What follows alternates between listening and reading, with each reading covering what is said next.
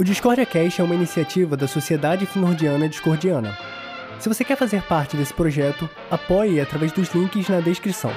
Tenham todos um ótimo episódio.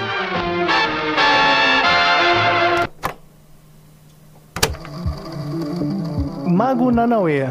Mas por que que você não começa, cara, falando um pouco sobre você, quem você é e tal, a sua atuação, atuação na internet, etc. Pô, gente, então, eu sou o Nanauê, eu sou uma artista do teatro, da música. E aí eu me aventurei por, por inventar, criar conteúdo pro TikTok. e aí eu tô ainda sempre me perguntando. Acho que o que me permeia é a pergunta, né? Como fazer isso, assim? Eu acho que eu tô o tempo todo. Como eu, como eu faço isso, o que eu faço. E aí eu vou gerando alguns conteúdos, assim, e misturo com essa narrativa de um, de um personagem mago, mas que também tem a ver com minhas práticas de magia. E eu tento envolver um pouco isso tudo. E, e é isso. Tô, tô entendendo. Acho que para mim ainda é sempre uma, uma dúvida do que, que eu tô fazendo e fazendo constantemente, assim. Ah, acho que todo mundo, né, cara, tem dúvidas sobre, né, sobre o que a gente tá fazendo no mundo. Acho que você tá uhum. tranquilo. E tá dando certo, porque a gente chegou. A Maria chegou em você no TikTok, então o conteúdo que você tá fazendo tá chegando nas pessoas. É. Isso é Sim. provado. Mas o que que te deu, assim, cara, para você falar sobre magia? Qual foi o teu contato, assim, e que vertentes que você pratica e você gosta de falar no TikTok, por exemplo? De magia especificamente, eu pratico a magia do caos, né? Mas, uhum. mas acho que no TikTok meu conteúdo eu, eu acho que eu não falo tanto sobre magia especificamente, mas eu pego uns conhecimentos de magia e, e, e, e traduzo de alguma forma minha. Eu também misturo com alguma coisa política. De alguma forma eu tento misturar essa lógica que a magia tem de, de processamento, manipulação e compreensão da realidade e aplicar ela a a, uma, a questionamentos de um viés político, sabe? Político-social, ambiental. Então acho que eu tento misturar um pouco essas coisas, assim. Mas tem dado certo. Tá chegando nas pessoas, assim. Até pessoalmente as pessoas me, me encontram assim na rua e falam: Você, você que faz uns vídeos do TikTok? Eu falo: É eu mesmo. e é bem legal isso. é bem massa, assim. E aí eu, eu misturo essa, um pouquinho dessa, dessa estética mágica com com alguns questionamentos filosóficos, com essa, essa, essas questões políticas e sociais. Aí eu vou tentando descobrir como eu conecto isso tudo, assim. Eu até queria começar a fazer mais outros conteúdos de magia, mas eu ainda não descobri como que eu faria isso, sabe? Já tem muito também né, no TikTok, na internet, muita gente falando de várias formas. Eu, eu tô assim, pensando qual que é meu jeito de falar sobre magia nesse sentido, sabe? Porque eu, não sei, não sei se eu sei explicar muito bem ou, ou ensinar as pessoas a fazer magia. Eu não, não sei se essa seria a minha onda. É, eu Sim. fico pensando como que seria meu jeito de fazer isso mais, assim. É, e é engraçado até porque é, fui eu que te achei no TikTok, porque eu fico 24 horas por dia no TikTok, né? Tá viciada. Uhum. E não foi nem por uma. Assim, é uma questão até um pouco louca, né? Do algoritmo, como que ele funciona e tal, porque a gente também pratica magia do caos aqui em casa, né? Não é um conteúdo que aparece muito para mim, nem magia no geral. Porque eu vejo que aparece muito sobre isso de Wicca, né? Principalmente se você é uma, uma mulher, tem 20 e poucos anos, né? Acaba uhum. aparecendo mais esse tipo de conteúdo pelo, pelo próprio algoritmo, né? E aí, se eu me lembro, o primeiro vídeo seu que eu vi era sobre alguma questão é, LGBT, que você tava no, no telhado, né? Vestido de mago. Mas não tinha é, nenhum tipo de alusão à magia do caos, sabe? Foi, foi uma coisa assim, muito eu que saquei. E aí eu entrei e aí eu falei assim, Pedro, olha, esse cara aqui, ele, ele faz magia do caos e tal, e ele tá no TikTok. Olha que maneiro. E foi mais por uma questão da, da sua descrição mesmo. Porque a forma como você traz é, o discordianismo, a magia do caos nos seus vídeos é realmente muito sutil, sabe? É quase como se fosse uma, uma pequena mensagem subliminar, né? Que quem tá ali, quem conhece, quem carrega esse conhecimento junto contigo, tá compartilhando de uma visão completamente subjetiva e diferente das outras pessoas que estão vendo o seu vídeo por um motivo mais de é, entretenimento, né? Um motivo mais social, político e tal.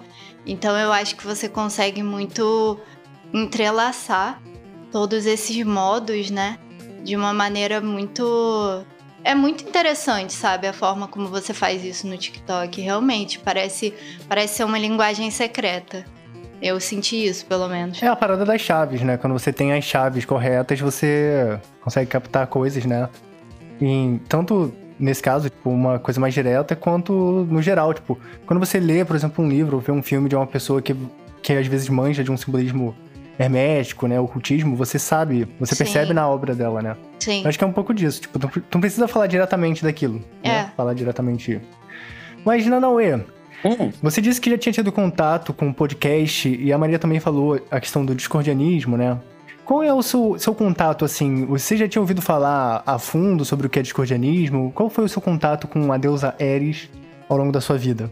É... Primeiro, agradecer aí pelo que vocês falaram, assim. Vocês estão olhando o que eu faço de, um, de uma forma que eu nem eu mesmo tinha visto, sabe? Porque pra mim é uma forma tão intuitiva de, de fazer a coisa e também por, uma, por um desejo de comunicar coisas com muitas pessoas também que não vão sacar, então acaba que eu misturo um pouco de tudo, então acho que é isso mesmo, mas foi bacana vocês darem essa, esse olhar para mim aí que eu nem tinha catado tanto. É, o discordianismo, poxa, cara, eu conheci, né, é, conheci o discordianismo com alguns podcasts de magia também que eu ouvi falar, acho que já e grupo de Facebook de magia. Eu tenho aqui o, o princípio discórdia. Eu faço às vezes umas divinação com o princípio discórdia quando eu tô querendo fazer uma. saber alguma loucura, porque ele é todo, né? Todo loucão, né? Quando eu li, eu fiquei. Eu fiquei assim, gente, o que, que é isso? É, e aí, às vezes, quando eu quero perguntar alguma coisa, eu faço divinação com qualquer coisa, né? Eu faço, ah, quero descobrir aqui alguma coisa. Aí eu pego, às vezes, o princípio Discord, tiro numa página e vejo, vejo o que, que ele quer me falar a partir das metáforas, assim. Mas eu acho que o discordianismo, ele, ele prega uma coisa é, que, que eu gosto muito, que é essa é quase como se fosse hackear mesmo a, a realidade constantemente, né? E eu acho que está muito na minha forma de comunicar também, assim, que, que eu bebo do discordianismo, né? Que é geral, de alguma forma, para as pessoas, um, um certo. Um, uma, uma confusão. Acho que é isso mesmo, assim. Acho que de alguma forma eu gero uma certa confusão nas pessoas com, com o que eu faço no TikTok e até presencialmente, assim, também. Atualmente eu tenho feito algumas coisas como se eu... Atualmente eu tenho, tipo, pegado essa forma do TikTok que eu faço, alguns vídeos, esses, esses temáticos, esses conteúdos, e tenho pra rua com o microfone para poder fazer na rua, ficar falando de coisas extremamente existencialistas, ao mesmo tempo misturando com alguma coisa de comédia, misturando com alguma coisa de, de magia, misturando com alguma coisa político-social. E aí deixa as pessoas bem, bem doidas, assim, que esse cara tá fazendo, né? Vestido de mago. E aí. E é muito legal, porque.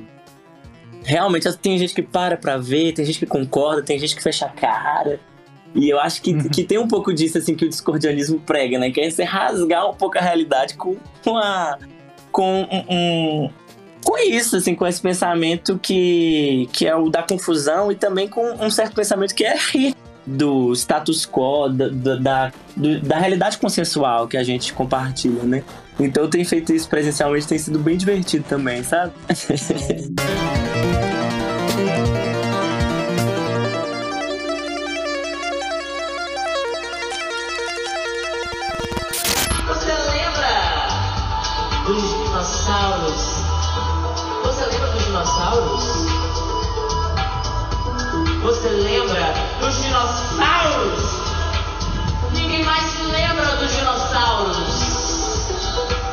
Porque eles viraram petróleo. Dinossauros viraram petróleo. Petróleo que vira plástico. O plástico que polui o mar e acaba com o ambiente aquático.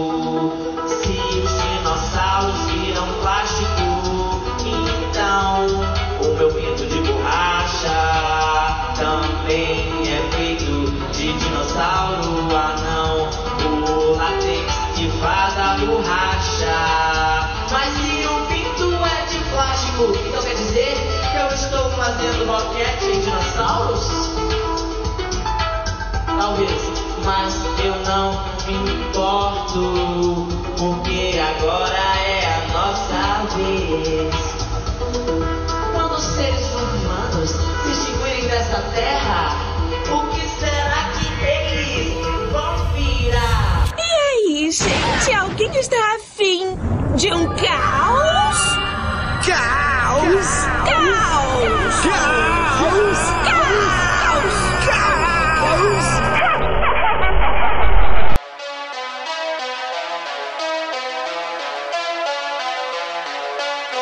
Quem sabe não veio uma tour do Magnanauê, já, já pode vir pro Rio, México, Canadá, já tem, tem discordianos no mundo inteiro. Sim. E é legal que o discordianismo precisa de espaço, né? Tipo, é uma religião que é muito conhecida, mas as pessoas não aderem. E eu acho que, tipo assim, a gente já debateu bastante isso aqui, né? Por que, que o discordianismo não é aderido pelas pessoas, não é mais popular? Né? É uma questão que você pode ter muitas interpretações, mas a questão é que o discordianismo chega nas pessoas, elas acham legal, elas reconhecem um haha, né? Mas Uhum. elas não aderem. E, né? Isso é uma- um mistério aí da realidade.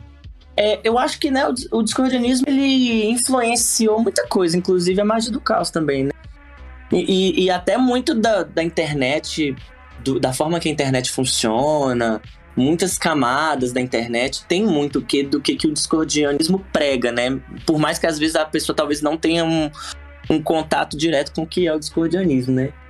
Mas eu acho que as- muitas pessoas não topam é, fazer, né, pre- é, ser discordiano na prática, porque eu acho que envolve co- colocar o corpo em risco e, e, e nem todo mundo tá disposto, assim. Eu acho que pa- parte de uma. O corpo em risco, eu, quando eu falo corpo em risco, é às vezes um pouco o ego em risco, às vezes o seu, é, a percepção de Uhum. si pelos outros, sabe? E aí eu acho que nem todo mundo tá disposto a ter coragem de fazer isso. Acho que é um- uma coisa que exige um pouco de coragem para poder confrontar, para poder confrontar a realidade dessa forma. Então, acredito que é por isso que as pessoas não aderem de forma tão mais prática assim no cotidiano. E também questões é de, de- de como a pessoa vai perceber ela, né? Como como é isso mesmo, isso que eu falei. Ia me repetir. É, como eu gravo um podcast, gente, eu, eu, eu me confundo aqui primeira vez, não sou. Ah, minha primeira- tá indo bem. Minha, minha primeira vez também. Não, mas olha só, eu acho que eh, também o que acontece é que a maioria das pessoas conhece o discordianismo por ouvir falar, mas nunca ler o princípio de discórdia. Mas ao momento que lê o princípio de discórdia, é quase impossível não querer adotar isso na vida cotidiana. Porque ali, ali meio que dá umas ideias meio loucas, tipo, ah, você é o seu próprio papa, cria sua cabala, você vai dar suas próprias regras, cria suas, ah, suas, as suas leis, seus princípios. Isso, tipo, meio que vai abrindo a mente da pessoa e, tipo assim, pois é, eu sou o dono da minha vida, eu vou criar as minhas, os meus princípios aqui. E aí, aí, aí começa o- a brincadeira, né, de que vou criar uma cabala minha, eu sou o papa, e, e, vai, e vai indo por aí, né?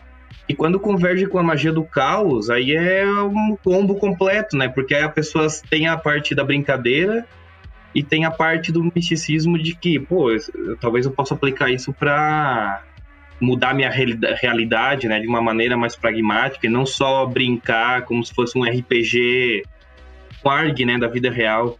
Sim, é, eu acho também que as pessoas elas têm muito, muito problema em mudar a própria realidade, sabe? É, eu sinto que as pessoas elas têm essa tendência de se manter em um estado alienado é, por gosto, sabe? Por medo também. Então, eu já topei com várias pessoas pela vida que super iriam se dar bem com, com esse tipo de filosofia, mas não tem a autoestima necessária é, para para seguir, porque o discordianismo é, é um pouco de autoestima também, sabe? Você você se aceitar ao ponto de aceitar que você é responsável por tudo aquilo que você acredita e não a sociedade, sabe? Você é o responsável por criar suas próprias entidades, você é responsável é, pelo Deus que você acredita, você pode ser o seu próprio Papa, pode criar as suas próprias leis. Isso é dar muita liberdade para pessoas que têm muito pouca autoestima, sabe, no mundo, para pessoas que precisam muito ser controladas o tempo todo. Então acaba que é, recentemente eu passei por uma situação, né, de, de passar por preconceito mesmo, né, porque eu, eu decidi expor esse lado meu e realmente você coloca o seu corpo é, à prova, né? Porque as pessoas elas, elas sentem muito preconceito daquilo que é muito desconhecido para elas, sabe?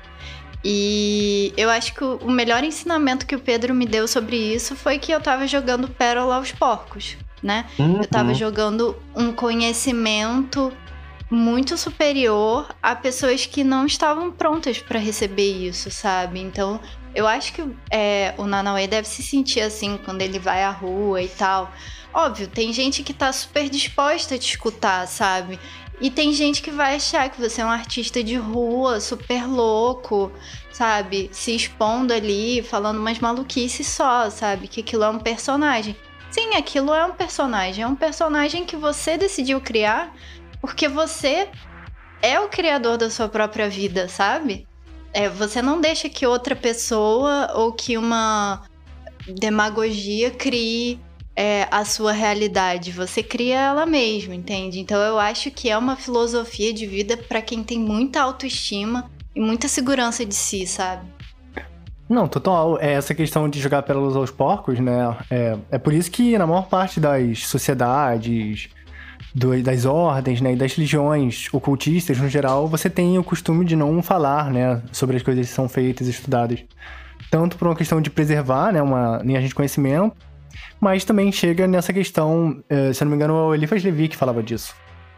De que é isso que acontece quando você vira para uma pessoa que ela não tem um conhecimento, né? Você passa, tenta passar um conhecimento para ela e ela não quer esse conhecimento, ela não né, ela não te vê como uma figura de, de autoridade ou não tem credibilidade no que você está falando, ela geralmente ridiculariza, né? E isso em, não só nas questões espirituais, etc., mas em tudo na vida. Tipo, você sempre, quando você não entende algo, você acha aquilo ridículo, né? E aí, quando você, às vezes, vai compreender, você percebe que você estava completamente errado. Que ridículo era você. é, exato. Ó, dito isso, temos que pôr nossos olhos direção ao ridículo. O que pode ser ridículo pra gente, Sim, talvez exato. seja uma verdade aí, ó. Obrigado, Discordiano. Que revelação discordiana. É. Mas tem totalmente essa inclinação mesmo, na minha opinião, né? Tipo, um dos motivos pelo qual o princípio de discórdia coloca olhar pro absurdo é perceber que a realidade é absurda e que as coisas são absurdas. E que algo que parece comum só é comum para você por uma questão de conveniência e, e crenças, né? Tipo, você cria caixas, né? A gente cria túneis e a gente se perde da realidade. E aí, tipo, você acaba sendo compelido a agir como um idiota, né? Que é o lance do idiota cósmico do Robert Anton Wilson, né? Que seria mais ou menos um paralelo com o cara cinza no discordianismo. Tipo, a gente vive em uma sociedade que é extremamente cara cinza. De pessoas uhum. que estão presas na sua própria forma de ver o mundo uhum. e que ridicularizam, né? E que acham graça do que do que tá ao redor delas, do mundo que elas não entendem. Mas esse haha, uhum. né? Tipo, ele esconde coisas que aquela pessoa, na verdade, né? Como tu falou, ela é a piada, de certa forma. Sim. E assim, sem querer ser prepotente também com isso, né? Tipo, quando a gente fala assim, ah, as pessoas e tal, parece que a gente tá se colocando de fora da sociedade, né? Das pessoas no geral. E isso não é verdade. Tipo, a grande questão é que com, com o discordianismo você tem a abertura de compreender as suas limitações, né? E tentar ser melhor por conta dessa autopercepção. E, e, a gente também cai em esquecer de rir de si mesmo constantemente. Eu, pelo menos, assim, tem momentos que eu começo a me levar a sério num nível, e aí eu preciso voltar e falar: calma aí, calma lá, é, você tá colocando peso demais na realidade, volta pro, pro, pra fluidez, pra maleabilidade. Que, que a gente também é um pouco cara cinza em alguns pontos da nossa vida, em alguns momentos, e a gente tem que ficar sempre nessa, nessa busca. Não é uma coisa também que a gente que só tá ganho e tal. Eu acho que há um quê de, de ir se observando também, porque a gente é atravessado por muita coisa durante a vida. Isso que ela falou de, de responsabilidade também, eu acho que é muito pelo qual as pessoas não aderem a uma, uma possibilidade, um estilo de vida mais discordiano, porque é responsabilizar por, pelo que você vai fazer e mostrar para os outros é muito difícil, assim, é uma responsabilidade a mais mesmo. Então acho que tem, tem muito isso, assim, de, de, de, de não querer ser, ter autonomia, porque a autonomia ela exige responsabilidade. A liberdade de falar e fazer o ridículo exige, e não é só o ridículo também, não é, é de pregar uma outra forma de ver, de pregar essa, essa, esse absurdo, exige é, responsabilidade. As pessoas não querem a responsabilidade que essa liberdade possa dar, por mais que algumas pessoas conheçam a filosofia. Então, acho que tem a ver com isso também. Sim, exato. É até um paradoxo isso é uma coisa que realmente eu concordo que falta a gente rir de nós mesmos, né? E até um paradoxo, né? Porque alguns dizem que a gente está caminhando para uma realidade mais nonsense, ao mesmo tempo que eu estou vendo mais caracinzismo na nossa realidade, porque não se pode mais rir de nada, porque é, é ofensivo, né? Qualquer coisa que tu pode é, se autorridicularizar pode estar ofendendo outra pessoa. Ó, e cara, a gente chegou num ponto onde, tipo assim, eu tava pensando nisso esses dias, né? Tudo que lança, cara, é choração na internet. Só que no sentido oposto do que era uns anos atrás.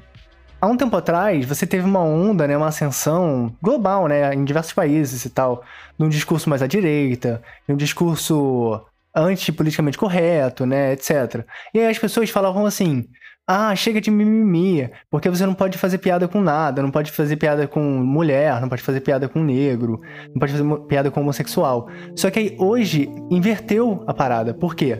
Lança uma série, por exemplo, a She-Hulk, e tá a choradeira dos caras que eram a galera que falava contra o mimimi, teoricamente, antigamente, né? Chorando, falando assim: ah, não, porque a mulher fala que fazem mansplaining com ela, que merda, que ridículo. Aí lança o filme, tipo, do Predador. Ah, não, a mulher empoderada, tá lutando contra o predador. E, tipo assim, a galera fica ofendida, tipo, com qualquer coisa. De qualquer forma. Que é, e que era a galera que, tipo, que veio com esse discurso antipoliticamente Ah, correto, eles se tornaram o novo politicamente correto. Tipo, você não pode ir contra, você não pode fazer uma parada, um filme voltado pra pessoas, né, que tem... E, tipo, isso é só na internet. Você vê a crítica dos filmes, tipo, a crítica do Predador foi ótima. A crítica da She-Hulk tá sendo boa também. Só que é só na internet, quando tu entra em qualquer post sobre essa parada, você vai nos comentários e só tem choradeira da galera se doendo porque tem uma pauta política no, no roteiro do negócio, tá ligado? E Ou é- seja, Essa galera, boas. essa galera que dizia que a realidade estava se tornando chata são os chatos de hoje. são os chatos.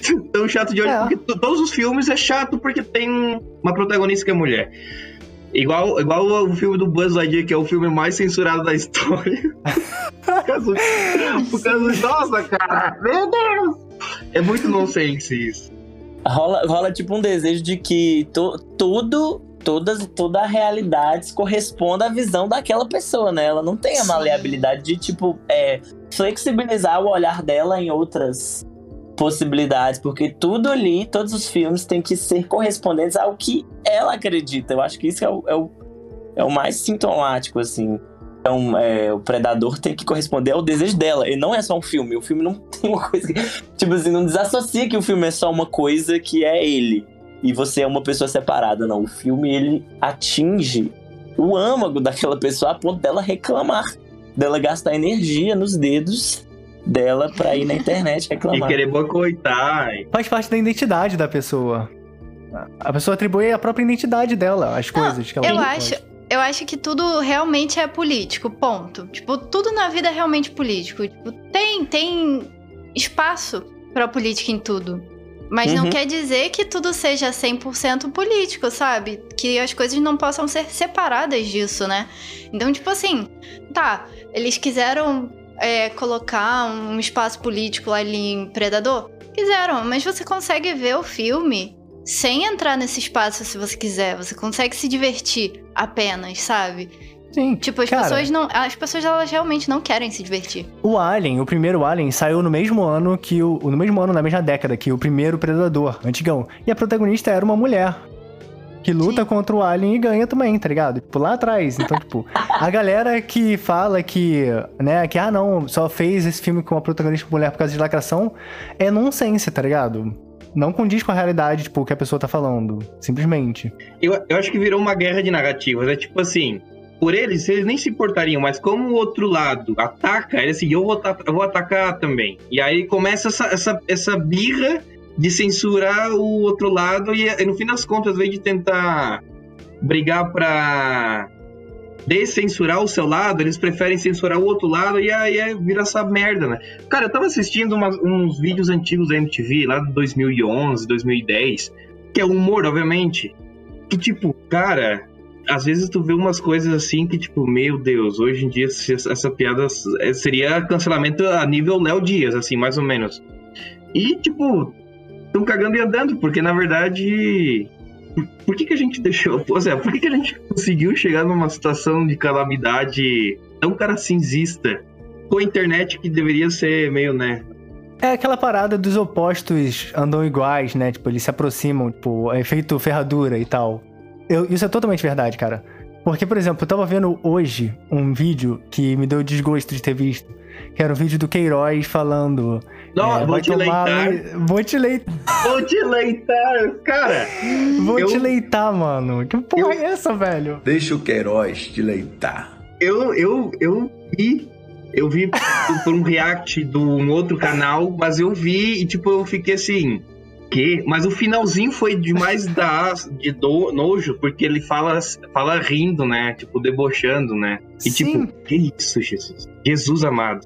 É basicamente o cara, tipo assim, o cara admitiu ter, fei- ter feito corrupção, né? E tal, na parada. Tava, tipo, abertamente envolvido com a parada, tá se candidatando com o apoio do presidente. E a- nas paradas de campanha de divulgação dele, ele fala: o Queiroz vai te leitar. E as pessoas votam nele, tipo, provavelmente ele vai ganhar, tá ligado? Ele literalmente tá falando: eu vou colocar o meu na sua boca Eu E vou- vou ah, na sua boca. assim. E ele fala um ar de orgulho, de É, deboche. que porra é essa, velho? E, tipo, Aí você cara, fica no nonsense, né? De tipo, é nonsense, mas é cara cinza. É nonsense, mas é triste, tá ligado? Não é, não é engraçado. É engraçado, mas pelos motivos errados. É, é- é- aco- acontece que com os algoritmos, né? Todo mundo tá vivendo uma realidade sua, né? Ilusória, feita por si. Então, então acho que funciona especificamente para as pessoas que ele que ele vai atingir ali, elas vão achar isso a coisa mais descolada do mundo, não vão achar problemático alguma coisa nisso. E, e toda essa questão de cancelamento é muito isso também, assim. Então as pessoas estão meio que, que se fechando nesse lugar que é muito individual, que é sobre si, e, a- e aí. E aí vira isso, assim, essa, essa guerra de narrativas mesmo, porque. é, cada um quer contar a sua história, né? Todo mundo quer contar uma história e fica nessa onda. Não sei, me viajei aqui, gente, desculpa. Não, a Não, gente não. que tá viajando aqui. A gente começou a pegar uma linha.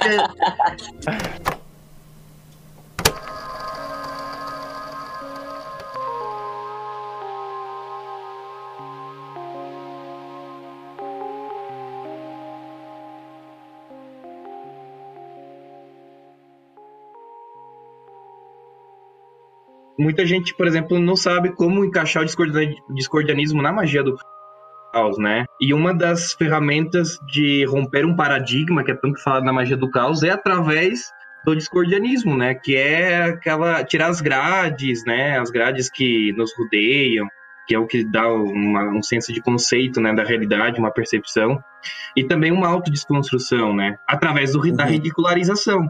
Uhum. É, Sobre ser seu pró- próprio papo, eu acho que é fundamental, assim, é você ser o, o, o chefe religioso da sua própria religião. Acho que a magia do caos tem muito a ver com criar sua, sua forma de fazer. Então, isso é fundamental, assim, do, do discordianismo, que ele traz isso, assim, pra magia do caos Hum. também. Você se diria discordiano? Você fala, falaria que você é discordiano? Ah, falaria, mas eu não, não, não sei se eu sigo a religião ex- exatamente, assim, mas Meio que um pouco também, né? Eu acho que eu não entendo totalmente. Talvez eu não pesquisei pra eu conseguir me assumir tanto, assim, mas eu me considero discordiano demais. assim. Tu, tu me lembra muito um amigo meu, assim, mesmo, até de fisionomia. E eu sempre falava pra ele assim, cara, tu é um discordiano. Assim, o que que é isso? Ele assim, cara, eu vou te passar um livro. Aí ele leu, ele achou interessante, a gente conversava sobre isso tal. Ele até entrou na, no clima, conheceu outros discordianos, só que ele nunca disse, ele, ele sempre se, ele nunca se considerou um discordiano. Então eu comecei a, ter, a achar uma classificação de discordianos que não sabem que são discordianos, mas tudo bem, se não se considera, tá, tá tudo bem. Mas toda postura e comportamento e maneira de pensar é discordiana. E acho isso fabuloso. O discordianismo, cara, ele é uma religião feita pra pessoas que não gostam de ter uma religião. Isso é um problema intrínseco, tá ligado? São, é um grupo pra pessoas que não gostam de grupos. Então, tipo, as pessoas elas não querem, por natureza, se chamar de discordianas por causa disso, tá ligado? Porque elas querem ser descoladas. Tanto que eu, eu nem falo que é religião, eu, eu falo que é uma filosofia, porque assim, assim, eu me considero discordiana, mas eu sigo uma filosofia de magia um pouco diferente, né? Com algumas regras e tal. Mas ao mesmo tempo é discordiana, é uma magia do caos, porque é uma magia que eu tô inventando, né? Então, assim, não, não deixa de. Pra mim não é uma religião, pra mim é uma filosofia. Mas tem muito disso, né? De gente que não quer estar dentro de religião nenhuma, ou até que tá dentro de outras religiões, né? A gente tem bastante gente da Kimbanda, da Umbanda e tal. E É. tudo ok. A palavra religião dá uma, um desconforto, né? Porque parece que você deveria. Pra mim, a sensação quando vocês perguntam, eu falo assim: "Uh, será que eu sou? É porque dá essa sensação de que eu deveria saber mais sobre o, o, o que, que é e não apenas levar isso num lugar filosófico pelo que eu já tenho, assim. Porque eu acho que também o discordianismo dá essa liberdade da gente é, já entender o, o que, que ele já prega e também praticar muito fácil, assim. Não é uma coisa que eu precisaria passar por uma. Cara, né? eu falo Pô, que. Não, não precisa passar por nenhum tipo de iniciação. Mentira, na É só verdade. você- alguém falar que você é um papa. Te declara- Alguém tem que te declarar um papa. Só que, tipo, no próprio princípio de discórdia, ele fala já te que você- declara. É, você Ele já pode. te declara, então você. E você é tem que por- participar do Discordia Cast, senão você. É, não essa, é. essa foi uma regra que eu incluí. Então eu estou na minha iniciação agora. então sou um discordiano. Virei. Eu agora lhe declaro discordiano, papa da sua própria cabala. Pronto. Você, Papa Nanauê, você é agora livre. é Papa Nanauê, gente. Vocês são livres. Ó, cara, eu acho. Eu chamo de religião por quê? Porque eu acredito particularmente que quando o Malaclypse, o jovem, encontrou lá um macaco na pista de boliche e ele revelou pra ele, né, o princípio de discórdia, ele tava entrando em contato com o princípio criador do universo de verdade, né, no sentido de que existe algo, um princípio criador, que não é, obviamente, uma pessoa, nenhuma entidade é, corpórea, né, física, antrop- antropomórfica, mas é que é uma entidade que já foi cultuada aí é, por inúmeras religiões de formas diferentes e que foi capturada em, uma, em um verniz, em um aspecto pós-moderno pelo Malaclypse ali, no discórdia e no discordianismo. Então eu acredito que quando você faz tributo à discórdia, a Ares, etc., você está realmente fazendo tributo ao verdadeiro princípio da realidade, tá ligado? Essa é a minha visão particular. E por isso que eu considero uma religião, e por isso que eu considero que o discordianismo realmente é a religião correta. E por isso também que ele é capaz de reconhecer todas as outras re- religiões dentro dele mesmo, tá ligado? Porque ele é meta, assim, ele tá acima das outras. Mas isso é a minha visão particular, tá ligado? Você poderia dizer que é uma filosofia de vida, ou que é uma, um sistema de magia, né? Mas eu acho que acaba sendo uma religião. Se você É. acredita. Eu vejo mais como uma filosofia de, de vida do que uma religião. Mas tem esses dois lados. Sim. Eu, tipo, eu falei o lance do Malaclypse e tal, brincando, mas, tipo, independente de qual seja a, verdade, a verdadeira história, né, criadora do, do disco- discordianismo, o que eu acredito é que ele conseguiu capturar a essência da natureza da realidade, tá ligado? Uhum. E isso é o suficiente pra, pra ser uma religião. Uhum. Mesmo que Ares não exista como entidade consciente. Ah, mas existe. A Ares, ela, ela também é um pouco isso, né? Ela é uma condensação de alguns aspectos de um entendimento, de uma energia que a gente tenta entender e condensa como a deusa Ares, mas eu acho que é isso, assim, é, e, e até o discordianismo ele faz isso, né? Ele condensa uma certa, um certo entendimento de como a realidade funciona e, e joga pra, pra gente, assim. E aí, quando a gente pratica, a gente tem isso meio organizado. É, é um, ele pega o caos e dá uma organizada, por mais que a organização dele seja caótica, né? Então ele abraça a, o paradoxo, a contradição, mas, mas é um pouco isso, assim. Sim, ele mostra que tem um prisma de, de diferentes interpretações e padrões diferentes, né? Em, um, em processos caóticos, basicamente. Então, no, no uhum. caos, você tem diversas formas de ver esse mesmo caos, criando um verniz de ordem, né? Que não é verdadeiro. Uhum. Assim como o caos por si só não é verdadeiro. Só o que é verdadeiro é o que há, né? Além das interpretações. E isso é muito subjetivo também, porque hoje pra gente o caos é uma coisa que há 80 anos atrás, por exemplo, quando tava rolando guerra, o caos era outra coisa, sabe? Tipo... É, tu diz a interpretação da palavra. É, não só da palavra, mas do sentimento que é o caos, sabe? Porque por mais que, sei lá, num momento de guerra, assim, você pode estar tá interpretando aquilo como caos, depende de quem você é, sabe? Para um soldado, por exemplo, aquilo é a ordem para ele, né? É, perfeito. Tem toda uhum. uma estrutura de ordem, de ordenação para ir a uma guerra, né? Enquanto que para quem era vítima da guerra, existia essa, esse sentimento de caos. Na verdade, até para quem era vítima, né? No caso, assim, vamos colocar aí uma interpretação de Segunda Guerra. Até para quem era vítima, existia uma ordenação. Então, o desejo do caos, ele se vê dentro do próprio caos em si, sabe? É, é o lance da construção da e, ordem e de, pelo caos. Construção, exato, e, exato. Né, tipo, o caos e a, a ordem, eles acabam sendo a mesma coisa. Sim. Num certo momento. Sim. E, e, tem esse princípio do caos, que é esse princípio criador do caos, né? Da, da, coisa que ela pode ser muitas coisas, múltiplas coisas, e ser meta e meta e meta e meta, meta, meta, meta. Mas eu acho que existe um lugar do caos também que é um lugar de. De perdição, de, de, de assim, de completo descontrole mental. Existe esse lugar, assim, de um caos que é um que eu acho que é um pouco distante do, do discordianismo, até da magia do caos, que é, mas que é esse caos que a gente não consegue assimilar a realidade em nenhum grau, assim. É, e, e, e há, há, esse outro lugar também do caos que não é esse lugar tão, vamos dizer, positivo, de, de possibilidades e de criação e de criatividade, mas sim um lugar de esmagamento, assim, né? Que, que geralmente na magia do caos fala que é o. Não só na magia do caos, né? Mas que é o, o demônio.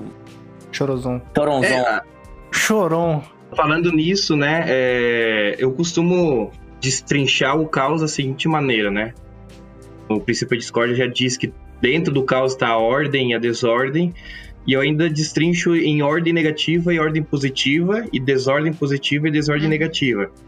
Lá no princípio de discórdia dizem, tem lá, né, quem são os discordianos, né? Aí tem uma frase que, tipo, ah, nos, a gente é, somos a tribo de cientistas, filósofos, teólogos, magistas, artistas, palhaços e maníacos, todos intrigados com a deusa do caos, a deusa Ares, né?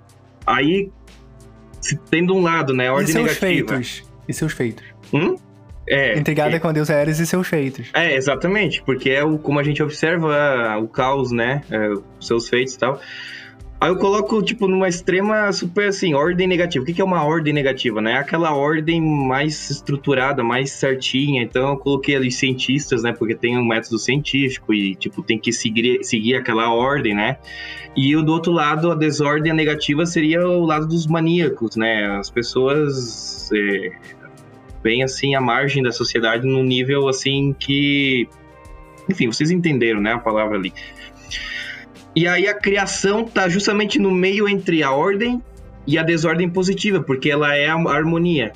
E aí é onde uhum. reside o magista, o artista e o teólogo. O seu teólogo estaria no lado do magista, lado esquerdo, lado direito, e o artista estaria do lado do, lado do magista também. Perfeito, cara. Eu nunca tinha visto essa Nossa, interpretação desse trecho, muito bom. muito bom.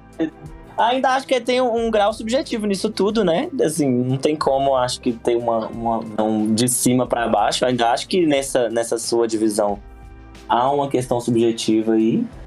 Mas eu achei muito bem colocado. Mas eu acho que até o cientista, ele tem uma certa... eu acho Claro, que o cientista precisa de uma certa criatividade também pra descobrir as coisas, por mais que ele use um método, assim. Ele precisa de uma, de uma dissociação um pouco, não sei explicar. é, é aquele lance do yin yang. Nem todo mundo é 100% aquela ordem negativa. Tem sempre um pouquinho de cada um, né? Só porque um acaba se predominando um pouco mais, sobrepondo aos demais. E o mago, ele precisa equilibrar todo, todas essas, como se fossem os quatro elementos, né? Equilibrar Uhum. de uma maneira que possa criar e não se prejudicar e também nem ser fanático em alguma, alguma proposta ou uma proposição específica. Sim. Caraca, o, o Dark Knight mandou aqui, pra vocês que estão só ouvindo, um diagrama, né, da Sociedade Fenordiana e Discordiana. Disso que ele acabou de falar, muito bom. Tipo, em cima o caos, aí ele tá apontando pros dois lados, né? Aí um lado é a ordem, outro é a desordem. No meio a harmonia e a criação embaixo. E você tem na esquerda a ordem negativa e a ordem positiva. E aí embaixo, cientistas, filósofos e teólogos. E aí na direita, desordem positiva e desordem negativa. E aí artistas, palhaços e maníacos. E no meio, os magistas. né? Eu sou É. maníaca. Se eu... She's a maniac, maniac. Ó, se alguém quiser que se aprofundar mais sobre esse conceito, tem lá na Error 23 tem um texto que chama Caos é Bagunça, e aí é onde eu coloco sobre isso aí, pra quem quiser saber mais. Enfim. Perfeito, perfeito. Visitem. Faz muito sentido mesmo. Mas não, não, não. Mas não, não, Uê. Tô me embolando já. Você que é o convidado de honra. A gente sempre pergunta, eu sempre pergunto, na verdade, né? Pros convidados que vêm aqui. E quando a gente, principalmente quando a gente fala sobre esses temas mais essenciais, né? É, qual é a forma que você vê e interpreta a realidade, principalmente quando se trata de magia? Né? Qual é a natureza da realidade? No sentido de que, tipo, você acredita que existem processos mágicos que partem de, tipo, algo que seja tangível, como tipo, um éter, ou um mundo dos mortos, ou um mundo astral, onde, tipo, são feitas coisas mágicas e elas impactam, hum, é, impactam diretamente na prática a realidade? Ou você acredita num viés mais psico, biopsicossocial, em que tipo, a magia causa alterações na sua psique e etc. Você é um crente ou você é um cético? Nossa, eu, eu fico. Eu, eu acho que o, o paradoxo é a resposta, assim. Acho que é um pouco dos dois. mas, mas, assim, pra mim, eu não acredito em sobrenatural. Eu, eu, eu. Agora tá indo? Eu, olha, eu não acredito em sobrenatural, mas não no sentido de que tudo é fenômeno da nossa mente, não. Eu não acredito em sobrenatural porque eu acho que tudo é natural. Inclusive as coisas que a gente não consegue muito definir. É, é, tudo está na natureza, tudo é, sabe? Inclusive esses fenômenos que a gente pode ser considerado como se fosse entidades de fora do, da nossa mente, ou, ou espíritos elementais, ou até mesmo Deus, assim. Pra mim, em uma camada muito além, tudo é uma coisa só mesmo. Tudo é formado por, por uma coisa só, tudo se conecta em algum grau, e isso gera todos os fenômenos. É, não acredito tanto nessa dualidade do, do etéreo e da matéria. Acho que os dois são a mesma coisa em algum grau. É, não sei explicar muito bem isso, é só uma sensação. É, que, claro, p- pra mim é muito essa questão das camadas, sabe? Quando você vai indo em camadas, que camada você coloca a sua visão? Você tá numa camada aqui do, do cotidiano, você, você entende que uma coisa sobrenatural é sobrenatural, está fora dessa cotidiano. Mas pra mim, se você muda a camada pra um outro lugar, tudo é a mesma coisa, sabe? Então, assim, a entidade, ou Deus, ou, ou, ou até os processos subatômicos, ou a natureza da matéria, ou das probabilidades, ou da mente, ou do pensar, ou da influência do pensar sobre a matéria, é, parte de um princípio que pra mim mesmo é que tudo é uma coisa só mesmo. E então essas coisas se influenciam. Então, por isso que pra mim é um pouco dos dois, assim, tem um pouco do fenômeno mental e, e biológico, mas também tem um fenômeno que é um que toca o sobrenatural, mas não chega, Pra mim não existe o plano de lá, sabe? Um plano extra que que que, é de, que lá acontecem outras coisas que mexe aqui, sabe? Pra mim é tudo uma de alguma forma uma coisa só. Camadas, se a gente vai pra uma camada é um plano de lá, mas se a gente vai subindo camada é uma coisa só. Se a gente vai descendo camada é muito mais coisa que pode ser Então eu fico nessa onda, assim, de, de, de, tudo se divide, vai, pode ser dividido, dividido, dividido, tudo pode juntar, juntar, juntar, juntar. Então, eu não sei se fez sentido, espero que tenha feito sentido. Mas é, é para mim é um pouco isso. Então esses fenômenos eles são parte da natureza, a magia é parte da natureza mesmo. A nossa escolha de entender coisas como como vivas ou não, para mim, para mim às vezes eu tento levar as coisas como vivas, tudo vivo. Às vezes eu preciso voltar um pouco para entender que nem tudo é vivo.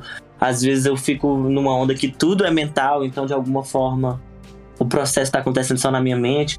Aí eu preciso ir para outro lugar que eu tô já tô na realidade. Porque eu acho que ficar brincando com isso, não brincando no sentido de responsável, né? Porque eu sou muito responsável com, a, com os meus processos. Mas Sim. é deixar a gente meio que com muitas portas entreabertas. E as portas entreabertas, elas têm a, a propriedade de ser abertas ou fechadas. Se, se, você escolhe abrir uma porta demais, você pode ir por um caminho que, que não, não que eu posso não dar conta também. Mas aí eu vou tentando, deixando tudo aos pouquinhos, eu vou, vou pisando aos poucos nesse, nesses entendimentos. Mas assim, né? De novo, viajei, gente, porque é para mim eu falar sem olhar pra pessoa, eu é como se eu estivesse falando na minha própria cabeça.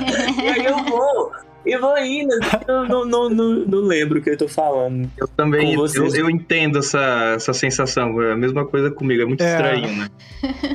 Tu, é, é, muito mais fácil tu se distrair, né? É muito mais fácil se distrair com alguma coisa que tu tá vendo. Mas uma, é. direto. Sabe, a irmã Vânia, eu acho que tem um, pensa um, um, pouco parecido contigo nessa questão de magia, porque ela sempre fala sobre camadas também da realidade, e aí tu tu, tu escolhe focar em uma camada e às vezes tu quer, enfim, né? Tu vai transitando entre elas. É uma coisa magia, magia do caos. Né? Terminologia né? recorrente. Terminologia recorrente entre magistas do caos. É, e, e, discordianos, hein? Outra, outro tema recorrente. até o final desse episódio que tu é discordiano. Ah, de fato. Eu? Uhum. já, tô, já tô convencido. Já, já fiz a iniciação. É, foi iniciado ao vivo, porra. Mas, ó, outro termo recorrente entre magistas do caos e discordianos é sobreposição. Estados sobrepostos. Uhum. Sempre, tá, sempre a pessoa fala isso. Mas é, mas é porque dá para entender o que esses termos trazem, né? Essa questão de, de da alteração da percepção, mecanismo de crenças, né? E até uhum. a própria questão das grades do discordianismo. De que você está sempre mudando a sua forma de interpretar a realidade. Eu acho que como magista do caos e tal, é isso, cara. Por isso é, é a ontologia, né? A ontologia. É. Essa, é a, essa deveria ser a proposta, né? Então faz sentido. Mas assim, é interessante é. perguntar, porque por mais que, é, tipo assim, ah, você diria, um magista do caos, ele deveria concordar com outro para essas respostas? Eu acho que não, tá ligado? Então acho que, que mesmo que Também seja parecida a resposta pelo viés de ser magista do caos, ainda assim é parecido, mas diferente. A magia do caos, ela, ela veio para realmente pôr em dúvidas os, os, dogmas antigos da magia, né? Tanto é que a gente já conversou com um magista é, mais tradicionalista que, que ria, né, sobre a questão de que, ah, tu vai trabalhar com um boneco do Goku, tu vai invocar o Goku, o Naruto. Só que assim, né? Quando tu entende, tu, é, parece absurdo, realmente parece algo muito nonsense, mas quando tu entende o que tá por trás, não, tu, tu, a pessoa vai invocar o que aquela figura representa. Não é a mesma coisa de tu tá invocando um, um, um anjo, um demônio da Goécia, Pode ser que ele realmente exista e apareça na tua frente, mas na maioria das vezes não vai aparecer na frente, tu vai evocar características daquela criatura. Ou quando vou fazer uma invocação do planeta Júpiter, eu tô evocando Júpiter aqui na minha, na minha, no meu quarto? Óbvio que não, né? Tô invocando as, os arquétipos relacionados àquela, àquela figura, né? E o, e o Pop Magic é isso, né? Tu vai evocar o Batman, tu vai evocar as características do Batman, do, do Superman e tal. E é umas coisas que a, a magia tradicional não entende, mas a magia do caos realmente veio para uma, fazer uma ruptura, né? Desse senso de metodologia. É umas coisas que, tipo, tu põe em dúvida sobre o próprio método, né? De fazer magia. Parece absurda, mas se funcionar, tá tudo bem. Cara, a gente já teve uma variedade de opiniões em relação a isso aqui, que é impressionante, cara. E eu vou te falar, é isso mesmo, cara. Os mais velhos, pessoas geralmente são mais velhas, são praticantes de vertentes mais tradicionalistas, herméticos e tal. Se eu não me engano, o, o Nino Denani, o Marcelo Del Débio, né? Essa galera. Ah, teve o Lux também, do Império Fortuna. que geralmente tem essas opiniões mais fechadas em relação à magia. E principalmente magia do caos e pop magic e tal. E, tipo, não desvalorizando a magia do caos como todo, mas questionando a eficiência de você trabalhar com, por exemplo, entidades artificiais ou entidades da cultura pop, né? Na formalidade de fazer, realmente, eu acho que é, é um impedidor se você não conseguir entrar na, na narrativa que você vai invocar o Naruto e vai ser verdade. Porque, assim, quando você tá mexendo com coisas tão obscuras e desconhecidas que elas já se cercam de uma aura, de uma atmosfera obscura, acessá-las já te dá um estado muito alterado de mente, assim. Então, eu acho que é. E é muito por isso que eu acho que, de certo grau, talvez trabalhar com pop médico. Não que eu não trabalhe, que eu super trabalho com pop médico, adoro. Mas é, exija da pessoa um certo grau de. de Domínio de, de crença. De, de crença que nem todo mundo dá conta sempre, É. assim, sabe? É aquilo da Porque- autoconfiança, né, também. É, é, é da autoestima, de que vai funcionar porque eu boto fé nisso de uma forma muito, muito firme e tal. E pra mim, por exemplo, é, estudar teatro faz Uhum. muito. Isso, isso ajuda muito a, a poder acessar a imaginação e as realidades de uma forma muito. Muito que, com muito mais fé mesmo. né? Fé, igual usa no teatro, que é a fé cênica, de que você tá- acredita que você tá naquele lugar. Então é essa fé. Então, se eu vou invocar o Naruto, eu tenho uma certa fé de que aquilo é alguma coisa. Mas pra muita gente é muito difícil. Então- E é muito mais fácil quando você vai mexer lá com, sei lá, Baal, Asmodeus, ou sei lá, qualquer coisa. É muito mais, mais, Seguro, mais né? seguro em algum em um, uma certa camada. em um Camada- sentido. em um sentido é É. mais seguro. É, o pior que Mas- pode acontecer é não funcionar pra mim, assim, nesse. nesse... Ah, tal- talvez o pior que possa acontecer seja funcionar. aí é bom, aí não sei, tá? Aí depende. As Imagina, você evoca. A pessoa tá crente que vai ter controle da parada, é bem filme de terror, né? Ela evoca a entidade e chega. Uma tem um parada fi- tem um- demoníaca tem um, pra caralho. filme assim, lembra que a gente viu que a, a mulher quer um espírito pro bebê, sei lá, uma parada assim, e aí é um demônio, funciona, ela não acredita que funciona. Enfim, filmes noruegueses super cultos que a gente vê aqui. É, esse eu não tô lembrado, mas eu lembro daquele. Acho que é Song of Silence, não sei o quê. Algo assim, né? Que- Dark Song, na real. Que é da mulher que vai fazer a evocação do Sagrado Anjo Guardião, né? E essa é pegada, porque Uhum. o filme é até bem fiel, tem algumas alterações, mas é até bem fiel ao ritual real, né? Uhum. E é, tipo, hardcore pra caralho, tá ligado? Sim. Porque o ritual é hardcore. Pô, tu tem que ficar trancado por meses e tal, e ficar evocando incessantemente os bagulhos. E aí tu evoca vários bagulhos ruins e tal, né? Tipo, teus piores lados tu tem que evocar ali e tal. É, mas Legal. eu tenho, eu tenho aquela teoria também que, tipo assim, eu tenho essa fanfic na minha cabeça que daqui a uns mil anos a nossa cultura vai ter se perdido um pouco. Bastante, até. E aí as pessoas do futuro vão pegar pequenos pedaços, fragmentos da nossa cultura e vão reinterpretar aquilo de uma forma muito mística, sabe? Então, por exemplo, e se eles realmente pegarem um Naruto, por exemplo, que é um desses fragmentos que vai sobrar, e pensarem que era uma entidade que a gente venerava, assim como a gente já não faz com os egípcios, que a gente fica achando que era um lugar de, de veneração total e tudo mais, mas quem disse que as pirâmides e a esfinge não eram a Disney É, ve- dos é egípcios? a esfinge era o Mickey dos egípcios. Eles não veneravam porra nenhuma, entendeu? Tem todo sentido, esse, mas- esse paralelo. Mas a- eu não sei se vocês botam fé, mas pra mim, é, a Disney, independente de uma interpretação futura, a Disney É é, como o uma dito da entidade, um atualidade. deus. Ela é um deus em É um cima da deus. gente. Ela Mickey É, Mouse é um deus. A diferença é o propósito, né? O que ela se torna ou não é independente, né? No final das na contas, nossa linguagem. ela a vai gente ser- organiza. A gente organiza que a Disney não é Deus, porque é, o espaço de Deus se tornou outra coisa. Mas é, num sentido talvez mais prático e num sentido mais inconsciente, o poder que a Disney e Deus têm sobre nós, sobre nossa cultura e sobre nossa realidade, sobre nossa mente, é a mesma coisa. Sim, sim, É, eu cara, concordo. a Disney é como se fossem, tipo, os mitos gregos, né? Os deuses gregos. Sim. Eu tenho muito essa visão. Principalmente por causa dos quadrinhos e dos filmes de herói que hoje em dia são a maior parte da cultura pop, tá ligado? E o conteúdo da Disney no geral, mas os super-heróis são, tipo, são arquétipos da humanidade, né? Representados em mitos e tal, histórias que remetem à psicologia humana, etc. Pô, é a mesma parada. E é a Disney que controla isso, tá ligado? Atualmente. Aí ela virou uma, uma puta egrégora, né? Porque tem que 100 anos. Tem quase 100 anos. Não tem 100 anos, mas tem quase. Inclusive o Mickey Mouse em uns dois, daqui a dois anos vai virar Vai. Como é, se diz? domínio público. domínio público. Sim, cara. Eu- olha, o Naruto eu não sei, mas eu tenho certeza que em alguns milênios talvez o Thanos seja visto como uma entidade religiosa. Se a- A gente faz pop magic, então já é, tipo assim.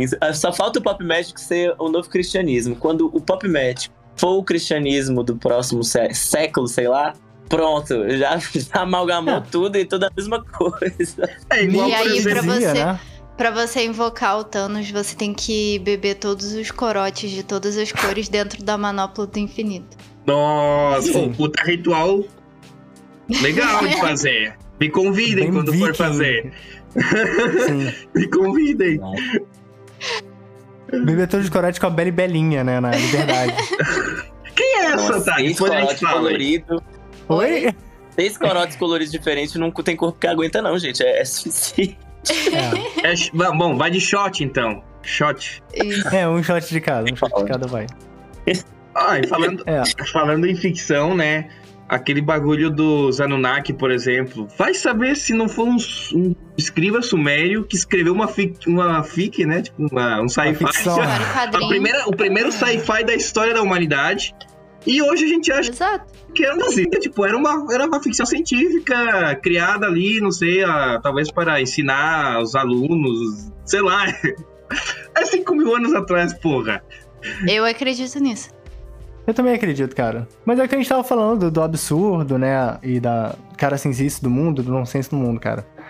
As paradas são bem mais nonsense do que a gente. do que a gente percebe normalmente, né? Se você parar pra olhar bem, coisas muito esquisitas.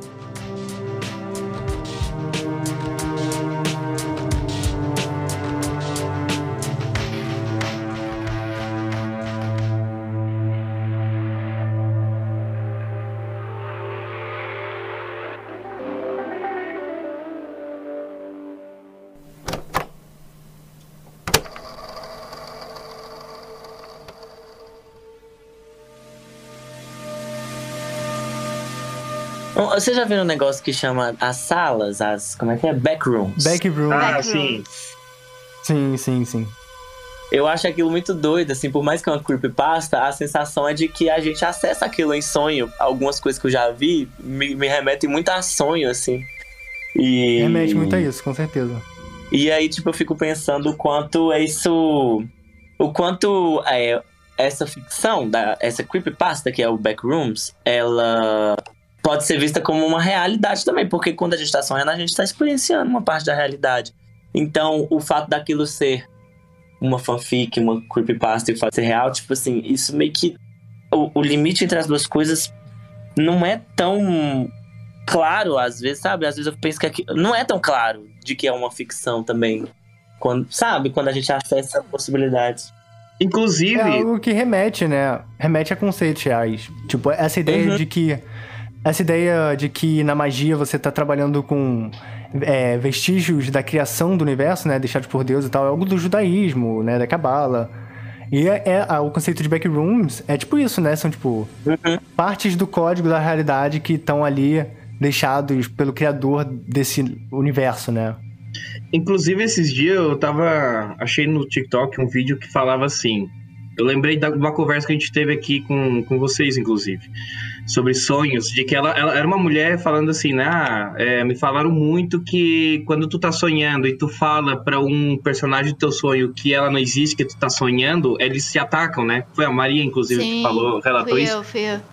Aham. Aí ela, aí ela decidiu né, fazer esse experimento e quando ela, ela tava relatando a experiência dela. E ela foi no sonho dela e ela falou assim: "Ah, você não existe".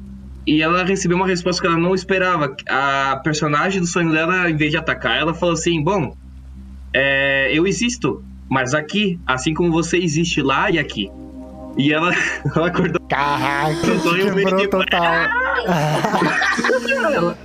Doutor Estranho. cara. Não, mas a resposta lúcida demais da, do, do personagem do sonho, porra. Sim, cara. O personagem dela tava consciente, cara. Meu Deus, cara. E vai que a Quando nossa realidade é um NPC sonho. Como dizia o Raul. Seixas, quando uma pessoa sonha sozinho é um sonho. Quando uma pessoa sonha coletivamente, isso se chama realidade. Talvez estamos É, é como sonhando. o Robert Anton Wilson. Como o Robert Anton Wilson fala também, quando uma pessoa é, vê coisas, ela alucina. Quando todas as todas pessoas as veem pessoas- coisas, isso é a realidade. Uhum. Faz Inclusive, tem, tem uma hipótese, uma teoria da ciência, que o universo ele, ele, ele, ele se reajusta. Ah, não. Ele.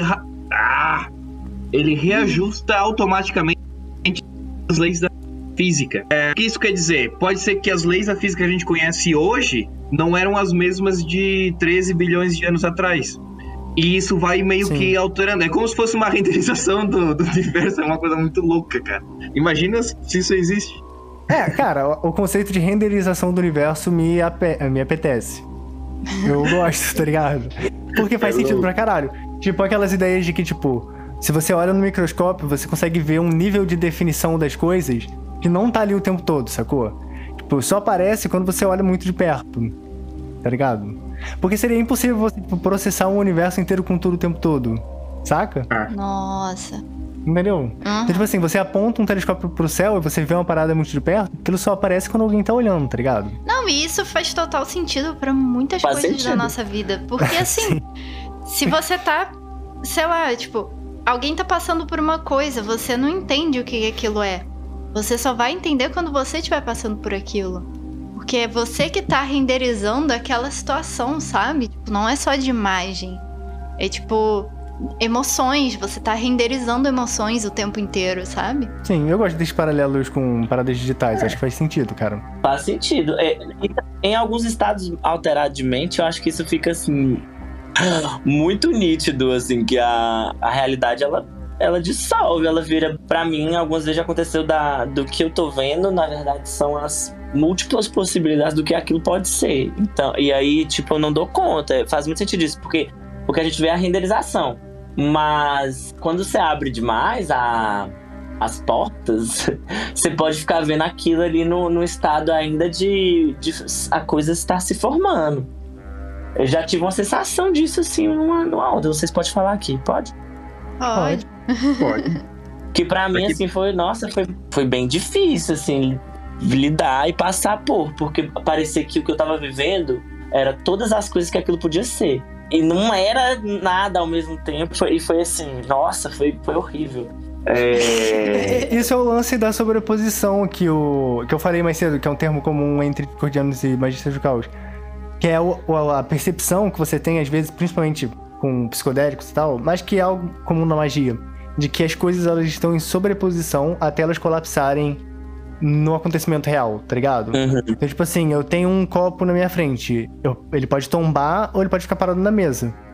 A todo momento ele tá, tipo, em sobreposição, tombando e não tombando ao mesmo tempo. Até que você faz ela colapsar no resultado final, tá ligado? É tipo aquele Uhum. momento quando você tá sonhando e você tá em paralisia e você tenta levantar, mas na verdade você tá deitado, só que na sua cabeça você já levantou e na verdade você tá deitado de novo, Você sabe? tem a percepção de que tá levantando É, e. e aí você percebe, deitado. você percebe essa linha entre o estar dormindo e o estar acordado, estar entre uma realidade e outra, sabe? É Uhum. esse momento. Eu tenho pirado muito É. nessa questão de multiverso, né? Que virou uma coisa da cultura pop, assim, mas eu acho que é muito, é muito a ver com isso, né? Essa ideia de multiverso. Acho isso que isso também me pega muito, assim. Inclusive, Acho eu maneiro. acho que a gente tá vivendo um multiverso nesse exato momento. Tá, tá muito louco as coisas. as- de- depois de 2020, as coisas ficaram esquisitas demais, vocês não perceberam isso. Ou, ou é pra, ou, eu, ou eu que. O mundo acabou em 2000. Em 2012? Em 2012, é. 2012. Ou ali na, na- no iluminismo, na Idade Média, tipo. Em algum desses momentos, a realidade, o mundo acabou, tá ligado? A- o mundo foi abandonado. Deus está morto, como dizia Nietzsche. Aquele, Mas não tem aquele... aquela. Fala. Hum. Eu só ia falar do efeito Mandela, que tipo. é, seria um efeito dessa.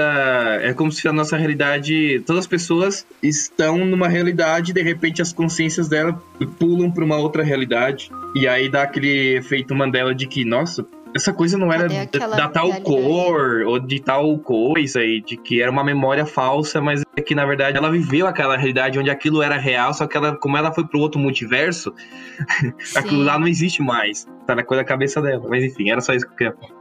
Tem aquela Mas é uma teoria, questão de- né, do, do mundo que, que o Big Bang era uma expansão de uma coisa que ia se sucumbir. Como é que é o nome disso? A Crunch. gente viu lá no museu. É, que ele retraiu, tinha um outro universo antes, aí ele retraiu e agora ele tá expandindo de novo, né? É, então, vai que a gente já se retraiu, expandiu de novo depois de 2020 e ninguém reparou, sabe? Meio que isso que aconteceu aí, a gente foi pra essa nova realidade. Sim, a gente se chocou com uma outra realidade. Exato. Eu É, sinto que a cara, nossa esse lance realidade. já. Eu, eu só ia sinto- falar que esse lance é o lance hindu, né? da- que o universo é uma respiração. Ah, eu acho que é hindu, se eu não me engano. Que é Cíclico. basicamente essa, essa mesma visão, de que o universo é uma parada que retrai e expande. Oi, pode né? ser real isso, Assim. hein? Ci- Cientificamente falando, pode ser real mesmo. Ó, temos um cientista falando que pode ser real. Atestando, sim. Dark Knight, não, não, ele é cientista. É possível. Cientista e pesquisador. Em que área? Em, em materiais. Ciência dos materiais. Ele é especialista na física do universo. Não, não. Ô, Dark Knight, faz meu trabalho aí da É faculdade. Mas eu sinto, eu sinto que a nossa realidade ela tá meio, ela tá com mais entropia no sistema. Parece que é, é que pode ser também uma percepção pessoal também, né? Mas eu comecei a sentir mais sincronicidades depois de 2020. 20, 2021 foi o ápice de sincronicidades em mi- minha vida, assim. Muitas coisas coincidências mesmo, tipo, coincidências muito bizarras. E agora deu uma relaxada já. Pode ter sido também um efeito pessoal também. Mas tava. Eu sentia que era mais fácil fazer magia o ano passado do que esse ano. Parecia então que o pico da entropia, o pico do caos estava lá em cima. Então, essa sobreposição era muito mais sensível a qualquer tipo de variação. Tipo, era pensar em alguma coisa aquela coisa sincroni- sincronizava e acontecia. E, tipo, umas coisas muito, muito bizarras mesmo. Realmente, cara, eu tô falando agora, eu acho que ano passado eu também senti mais disso de, de conexões sincronísticas e tal, do que esse ano. Esse ano foi mais, tipo, est- estável. Eu acho que a entropia, bem esse lance tipo, da pandemia e tal, tipo, a entropia tava lá em cima, tá ligado? Tudo podia acontecer a qualquer momento. É, Principalmente quando deu o ápice ali da pandemia, né? Tipo, tudo mudou completamente. Será que isso tem alguma coisa a ver com um aspecto mental? Porque as pessoas estavam em casa, estavam mais quietas, estavam mais reflexivas, caso. Claro, né? Questões de enfermidade. é, doenças mentais aumentou um monte, né? Ansiedade, toda essa coisa. Mas se a gente for parar pra pensar que magia ela é mental e ela tem um, vamos dizer que um, um- um- tem uma variante mental né, na magia, né? A gente tem que se preparar e tal, não sei o quê. Pode ser que ela não seja totalmente, mas ela tem um elemento fundamental. Pode ser que ela seja o combustível, né? Com todo o planeta em lockdown meio bo- meia boca, né? Assim, porque exatamente lockdown 100% não foi, né? Mas as pessoas estavam mais retraídas, mais em casa e tal. Será que isso não jogou a entropia lá pra cima? E os magistas, fazendo suas magias no cotidiano, começaram a aproveitar essa, essa energia em potencial Essa para suas magias de uma maneira sem querer, na verdade. Ninguém percebeu, ninguém. Só depois, né, que começou a encadear. Sim, eu acredito, cara. Até porque, tipo assim, não é só as pessoas estarem em casa, mas a própria mudança. Tipo, a mudança gera. É entropia, né? Ela é a entropia acontecendo Aham. Talvez a Então, presença da tipo, morte. também. É, a e tem essa morte questão é que transformação. Esse ano a gente tá voltando num ritmo de, de trabalho e de informação, assim, muito mais acelerado, que não tá dando tanto tempo de ter espaço pra uma certa sensibilidade, eu tô achando. é, numa questão de trabalho e de fluxo social também. Que, por exemplo, ano passado era menor, de ter contatos sociais e ter eventos sociais. Essas coisas nos levam para um movime- uma movimentação que eu acho que é menos compatível com esse estado mais sensível de percepção de sincronicidade, de, de percepção de energia para poder direcionar isso de alguma forma magicamente. Muito trabalho. Não sei se vocês também são, gente, mas 2022 para mim é muito trabalho, trabalhando muito, trabalhando muito, trabalhando. Tá foda. Então tá rolando umas, umas paradas assim que faz sentido pra mim, assim. É, eu acho que ano passado foi mais, tipo, o ano do eremita mesmo, né? Foi. Ou É, é 2020 legal ver foi que- Eremita, ou 2020 foi Eremita, e 2021 foi. sei lá. Não, não, me vem nenhuma carta, tarô, mas. Porque o eremita é a pessoa que se, se vai. É, fica introspectivo, fica mais na sua tal. 2021 já tava mais liberado, assim, a pandemia já estava meio que terminando, e as pessoas estavam saindo, lugares estavam abrindo. Era o, era o fluxo de energia guardada começou a fluir, né? É, cara, e agora eu é a torre. Eu, eu- eu Agora ia botar, eu ia botar a torre lá em 2020. Eu ia falar que, tipo, eu acho que 2020 foi a torre, tá ligado? Não, eu acho que é esse ano. Porque foi quando mudou tudo e, tipo, fudeu de vez. Vai Pô, todo foi a mundo morrer, morte, então vamos pandemia. colocar a morte, então. A morte. Pode A ser também. morte. A morte é boa. Aí 2021. Mas acho que tem mais cara de torre 2020. É uma, uma passagem um pouco diferente, sei lá. Ah, essa, É. essa, essa transformação da morte é, é diferente da, da torre que. A torre essa quebra, é um choque, né? Tipo, É tira o chão, é. flow. Sim, sim, é disruptura total, né? É, a- acho que 2022 Vocês sabiam que a poderia ser tradução o de- diabo. O diabo. Diabo, eu ia 2022. falar isso. Porque, Diabo. porra, guerra, né? Eleições aqui também no Brasil, aí vai ter Copa do Mundo, tipo, você tem pecado, você tem guerra. Não, e o diabo também é uma carta que coloca muito pra pensar. Tipo, o diabo é, é tipo assim, tá na hora de escolher um lado. E aí, qual vai ser? Sabe? Eu sinto muito isso. O meu 2021 foi muito diabo, 2020 também. Muito diabo. Mas 2021 foi mais. 2023, Todos os anos, vamos né? botar aí Já que é vai ser uma carta melhor. É, todos os anos tem uma participação. Eu, eu tava é, pecaminoso. Vocês sabiam que Breaking Bad, tradução do título Breaking Bad pro português de Portugal é ruptura total? É só um dado aí que a gente tava falando Caraca. sobre a Torre, né? De que é uma ruptura total Breaking Bad. 2021. Cara, mas pior que é uma tradução excelente, tá? Comparado com a Química do Mal, porra. Ruptura total. É, aqui no Brasil é a Química do Mal. E o espanhol é o quê? Meu Deus, pela primeira vez Metástase. uma tradução de Portugal é melhor do que a do Brasil. Caralho, velho. Sim. Porra, ruptura total é ótimo. Breaking Bad. É. A Química do Mal parece um- uma série sobre um romance tóxico, né? Uhum. Parece Pra mim é um químico do mal, assim. É, tipo, um cara químico maluco. Não, a Química do Mal, tipo um romance, uma, rolou uma química Ah, mais sim, eu entendi, superficial, tóxico. O cara, Ah. ele é serial killer e a mulher se apaixona por ele, né? Tipo, a química do mal. É o próximo filme do, do Bad, Bad Bunny. É, esse filme é o Flash, né? Que tem aí no Star Plus. O quê? Acho que é esse o nome, Flash. Aquele filme que a gente viu. Que é do cara que. Que é o soldado invernal. Que ele. A mulher se apaixona por ele e tal. Eles começam a sair. E aí o cara, ele, tipo, é. Cozinheiro de alto nível de cadáveres de pessoas. What? Eu não Nossa. lembro disso, não. É, aí ele pega as mulheres, tipo, no Tinder, sequestra elas e tal, e serve. E vende as partes da. Não, ela- ele não faz, ele vende o corte da carne, tipo, Ah, que Alto ela vai- nível, sacou? Lembro, lembro. embalada a vácuo, Vejam, tipo, caríssimo, gente, assim. Mas as pessoas super- sabiam, sabiam que eram carne humana, ou não? Sim, É, sim, mercado é mercado negro. negro, tipo, super caro, super procurado, tá ligado? Inclusive, pra quem né? quer virar vegetariano, saiu a tradução da Dark Side de. Como é que tá em português? O título horroroso? Saboroso cadáver. Saboroso cadáver. Tender is the Deus. flesh. Essa é Saboroso. pra você virar vegetariano. Saboroso cadáver. É da, da sociedade onde as pessoas ah, ah, fazem gado de pessoas e tal. É. Saboroso cadáver parece um título de pornô chanchás no. Parece é um Ok. título horrível. Tá? Parece aqueles filmes teen, sabe? Tipo. Teen Sangue Wolf. Quente. Sangue Teen Quente, que era a menina que se apaixona pelo Gato zumbi. infernal. É, É. é, Meu Deus. Tem essa pegada. Adoro. Adoro. Onde é que a Ai, gente ai. tava mesmo? É, Viajamos aqui.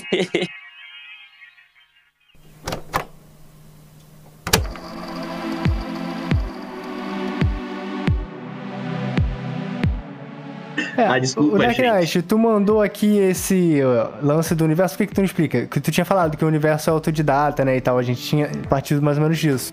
Ah, cara, eu nem lembro mais. Teria que Tu entendeu esse artigo? Porque eu abri aqui, cara, tem esse desenho aqui, que isso daqui tá, tá além das minhas capacidades cognitivas.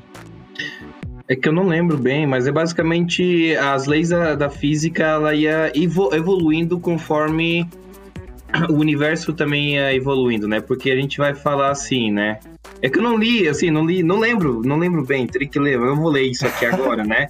Mas basicamente, para entender, assim, do ponto de vista lógico, vamos imaginar assim, há 13 bilhões de anos, quando surgiu as partículas, não existiam, não existia basicamente gravidade, porque não existia acúmulo de massa suficiente para começar a ter gravidade. Então a física que rege as galáxias, as estrelas, os sóis, a fusão nu- nuclear, toda essa, essa coisa, talvez não existia naquela época porque não tinha condição suficiente para poder existir. Então ela ia se evoluindo, né? Vamos supor que as leis da física é, vai acontecendo conforme o universo vai evoluir. Nossa, eu falei isso já três vezes. Enfim. Ah, vocês. Ó, ouvinte, procura aí. O universo é autodidata. E muda as leis da natureza por conta própria. E aí vocês vão ler e vocês vão entender. E Isso me levou pra uma, pra uma coisa que tem um- um- uma questão também, que a gente tava falando, também era de memória falsa e de multiverso e tal, que é uma questão da linguagem, assim. E também que a gente tava falando de renderização do universo. Que a, a nossa, a gente vai criando linguagem pra nomear a coisa e criando entendimento sobre a realidade. Não sei, eu acho que tem um quê que, vem, que parte de nós também, da nossa observação e da nossa da nossa organização do universo que muda o que, que o universo é, porque a gente muda a nossa forma de dizer o que, que ele é. E, e por isso que eu acho que tem essa sensação de que ele tá mudando as leis da física. Em algum grau, em alguma camada, tá mudando as leis da física, porque na verdade as leis também são linguagem. E, e- e em algum grau acredito também que até a ciência é linguagem, porque quando você consegue definir a partir da linguagem, você consegue dizer que aquilo é aquilo. Quando você não tem linguagem, você não consegue. Enfim. Mas eu acho que tem um pouco a ver com isso, essa questão do universo estar mudando as leis da natureza. Um pouco porque a gente tá, tá organizando ela também, sabe? Então é esse, esse meio que, inclusive tem a ver com a magia, que é a nossa manipulação da realidade tem a ver como quando como a gente organiza ela e ela se organiza também.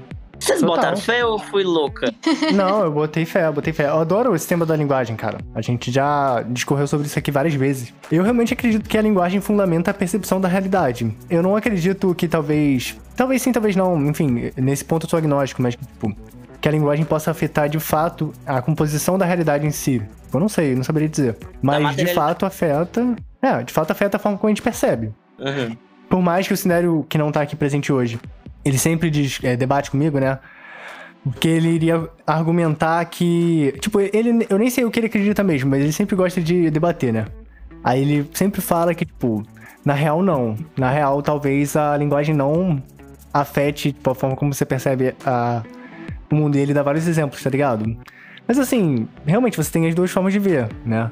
Eu tenho a, a, a tendência a acreditar que afeta por uma questão mais é, pessoal mesmo de vivência, anedótica total, né? De, tipo, me parece que quando eu vejo pessoas com, às vezes, uma capacidade de articular um pensamento mais elaborado, ela consegue perceber melhor nuances da realidade que outras pessoas que têm menos capacidade é, de articulação não percebem. E eu acho que isso tem a ver com descrição, né, da realidade. Porque a coisa tá ali, você bate o olho e você vê, mas você consegue descrever. Quando você, quanto mais você consegue descrever o que você vê, mais a fundo você tá indo na percepção daquela coisa que você tá captando, tá ligado? Isso pra mim Uhum. faz total sentido. Ó, achei a hipótese aqui no meio do texto, porque não queria ler todo ele, mas achei aqui, ó, que diz, assim, bem rapidão, assim, só pra comentar. Aqui diz, segundo a hipótese, o sistema inicial do universo é sozinho e algumas leis fundamentais surgem, e não o contrário. Não é porque as leis fundamentais são uma verdade desde o início que o universo evoluiu até adquirir a forma que vemos. Em vez de um sistema definido e determinista, o cosmos seria mais semelhante à aprendizagem de inteligências artificiais, que ensinam novas regras a si próprias. Por outro lado, isso, isso implica também que o universo estava desde o início sujeito a leis que ainda não podemos compreender. Uma lei darwiniana cósmica, onde talvez algumas leis da física competiam com outras, e sobreviveram aquelas que traziam mais estabilidade ao sistema. Ou seja, talvez no Caraca. início o universo ele, ele fazia tantas, tantos mecanismos de princípios de leis da física que não era o método, a maneira mais eficaz. Então ele foi testando várias ao mesmo tempo que as que, que necessitavam menos energia ou que eram mais estáveis permaneceram e as outras se foram esva esvairindo, né? Mas isso, é- isso a gente tá Nossa, isso faz todo sentido. É, pelo que eu entendi, então, tipo assim, não é que tenha leis que deixaram de existir, elas meio que existem ainda. Mas tem certas coisas que são tão bizarras e, tipo, incomuns no universo que elas nem acontecem mais É, porque não tem condição. porque não tem as condições, é. Porque tem uma coisa que é em paralelo à magia. O universo ele tende a fazer das, a- as coisas da maneira mais fáceis possíveis. E eu vejo a magia dessa maneira também. Ela vai pelo caminho de menor energia, de menor esforço. Então, se ela tinha três tipos distintos de chegar no mesmo caminho, e ela viu que uma era mais fácil, ela vai preferir por esse caminho do que pelas outras. Então essa foi a maneira como evolucionou. Mas tudo, tudo reduz em questão de, de termodinâmica, né? Questão de entropia, que é, os, é é a estabilidade do sistema. É a maneira mais fácil, de menor esforço e tal. E que inclusive que é o que eu penso também na magia. Quando a gente faz uma magia de prosperidade e tal, não sei o quê. E o que o Pedro já falou, né? Que as coisas estão sobrepostas, né? Só, só estão esperando o comando de que vai pra lá. E ela, ah, beleza. Então ela deixa de ser sobreposta e se torna aquilo, né? Às vezes é uma questão de probabilidade, que na magia do caos é muito comentado, né? O mago ele vai mais ou menos vai pelo, pela malha da probabilidade, né? Se uma coisa é muito difícil de acontecer, você tem que fazer uma magia muito mais forte para ela se manifestar, né?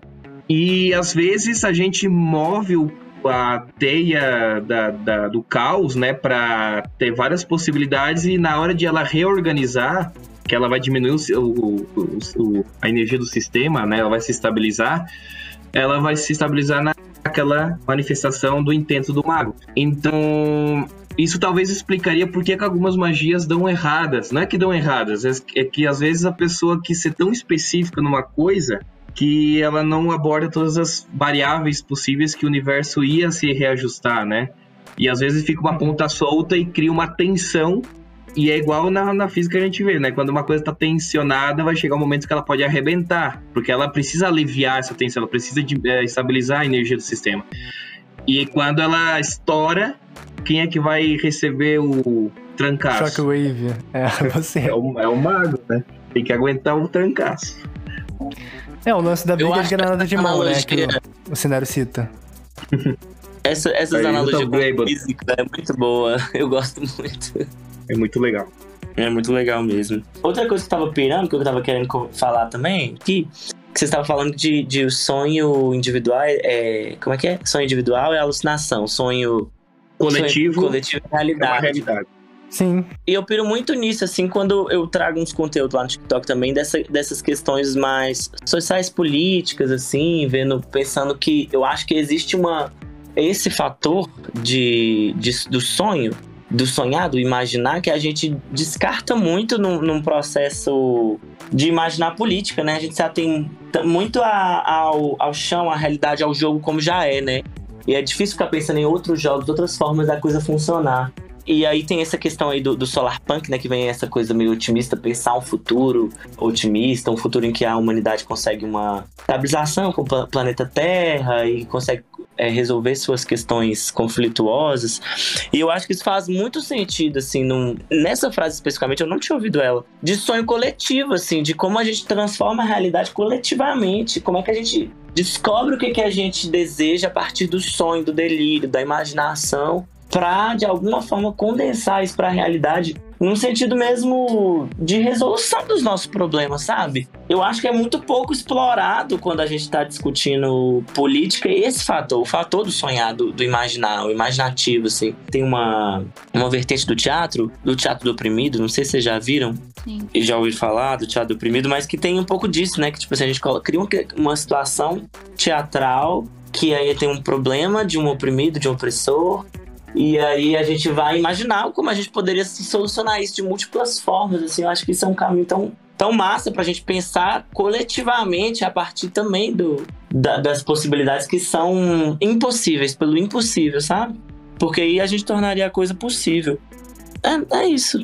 Sei lá, fico pirando nisso, assim, eu piro muito nisso na, na, minha, na minha onda e como a magia ela influ, influencia nisso também, sabe? De como o trabalho com a magia faz a gente sentir que o limite entre a realidade e a imaginação e, a, e o irreal é, é, é mais quebrado, eu a, acabo tendo até um pouco mais de fé de que a gente conseguiria coletivamente ter uma certa transformação mais, mais generalizada assim, no mundo, porque é possível a partir da imaginação e transformando coisas em reais, sabe? Vocês botam fé? Não sei. Cara, eu, eu gostei da sua mensagem, achei muito bonita. É, e é um fato, cara. Tipo, as pessoas não se permitem sonhar, né, um mundo melhor mesmo. Por mais que seja clichê, é verdade. Tipo, e a gente tá passando por um ano de eleições, né? E para mim, cara, essas eleições são as mais tristes, tipo, que eu já vivi na minha vida. Claro que quando eu era criança eu não lembro. Sim, mas, é, tipo, e também porque me passa muito essa desesperança. Tipo, eu tô sentindo uma egrégora, um zeitgeist, assim, brasileiro, atual, né? Que é muito de, tipo, bad vibes, tá ligado? Desesperançoso, uhum. as pessoas meio que desistiram, falaram foda-se. Tipo, porque a gente veio de uma linha tão engajada, né? Tipo, teve uma revolução política do pensamento no Brasil nos últimos, tipo, 10 anos. Quando eu era criança, as pessoas não manjavam de política, tipo, não chegava no dia a dia das pessoas, uhum. as pessoas ignoravam totalmente. Tipo, uhum. as pessoas não sabiam nem o que era esquerda e direita, o que que ela acreditava, o que que ela acha melhor, em quem ela vai votar. As pessoas votavam em qualquer um, em quem viu o santinho, em quem prometeu alguma coisa que ela queira, né? E, tipo, as pessoas se politizaram tanto, tanto, tanto. E aí parece que chegou, tipo, em 2020, com a pandemia e tal, e a eleição do Bolsonaro, esse espírito colapsou totalmente nele mesmo. Onde, tipo, as pessoas estão, ao mesmo tempo que elas estão hiperpolitizadas, elas perderam. Elas estão apolitizadas, porque elas não. Elas não veem além dessa polariza... polarização, né? Elas não, não têm esperança de que exista uma terceira opção, uma quarta opção, uma quinta opção, não só de, de candidatura, mas também a gente vê aí tanta discussão sobre ah, o que, que dá certo, o capitalismo ou o comunismo, etc. E assim, sendo bem sincera com, com vocês, nada dá certo. Para mim, nenhum dos dois tá dando certo, entendeu? É, o que a gente tem que fazer é, é pensar numa, num, num, outro modo de viver. Se todos os modos que a gente viu é, deram desavenças para a sociedade de alguma forma, é porque eles estão errados, sabe? É, e não é tão difícil, tão errado e tão é, sonhador assim você pensar numa utopia, sabe? É só uma coisa meio arriscada demais mesmo. Tipo, você tem que botar a cabeça para funcionar, para pensar numa solução para isso tudo, sabe? Para pensar num novo sistema. Mas infelizmente as pessoas não querem botar a cabeça para funcionar, elas não querem se arriscar, elas não querem botar a cara tapa, né? Não quer botar o pau na mesa, é isso. As pessoas acreditam muito pouco nelas mesmas, né? Exato. Tu falou o lance da autoestima. Tipo, as pessoas, elas sempre. Quantas vezes você já não ouviu alguém falar assim? Ah, mas no Brasil você acha que isso funcionaria? Ah, não, mas no Brasil. As pessoas elas colocam lá embaixo, tá ligado? E elas acham que. Elas, elas se tornaram nihilistas, basicamente. Tipo, isso é uma análise geral do zeitgeist, assim, do espírito que eu sinto da política, né? Do momento político. E de como as pessoas estão lidando com as coisas. Então, tipo, é muito triste ver essas eleições, cara. Tu vê os debates, as pessoas falando dos políticos que estão concorrendo. São os mesmos nomes, tipo, há décadas já, as mesmas pessoas. Agora falando coisas. Porque a gente falou mais cedo, né? Do Queiroz. Deixa o Queiroz te leitar. Falando que vai dar a leitada em você. E, Nossa, porra, é triste. E aí é o Coringa reaça, e aí é o Osama Bin Laden do Agreste. Tipo, e as pessoas voltam nesses caras, e aí eles são eleitos, e aí eles ficam, tipo, recebendo salários absurdos e caminhões de dinheiro público. Por quê, tá ligado? As pessoas, elas se anestesiaram, elas não se indignam mais, elas não têm mais tesão. E, tipo, não, eu vou mudar. Que nem, né, teve, você concordando ou não, tipo, com as manifestações ali em 2013, 2014 até 2015, elas não começaram por causa do impeachment da Dilma na época, né? Elas começaram por causa Foi do- por de vários 20 movimentos. centavos. 20 centavos. 20 centavos. 20 e centavos foi isso, tipo, não foi uma pauta, foi um zeitgeist, tipo, as pessoas estavam na rua, nas cidades, tipo, eu morava numa cidade pequena, que é Teresópolis, né? E eu tava organizando a manifestação, a primeira manifestação que teve lá na época, né? É, eu nem tinha nenhum viés político, eu não acreditava em nada. Eu não era de esquerda nem de direita, eu não queria uma pauta política. Eu só queria organizar uma manifestação, tá ligado? Porque todo mundo tava fazendo isso e eu achava que tinha que se manifestar por qualquer coisa, tá ligado? Tipo, não está bom como tá. Então vamos se manifestar. E eu acho que as pessoas compraram essa ideia. De tipo, cara, não importa se eu entendo o que tá acontecendo ou não.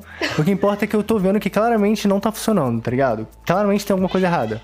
Então eu não vou deixar por isso mesmo. Eu vou fazer alguma coisa a respeito. Oi, gatinho. O gatinho tá intervindo. E esse tesão morreu. Foi enterrado.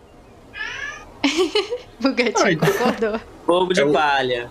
O gato, ele deu uma opinião, vocês não conseguiram entender a opinião dele. Ele falou assim, bem feito, manos. Ele falou: Isso é só o começo. assim, A profecia será cumprida.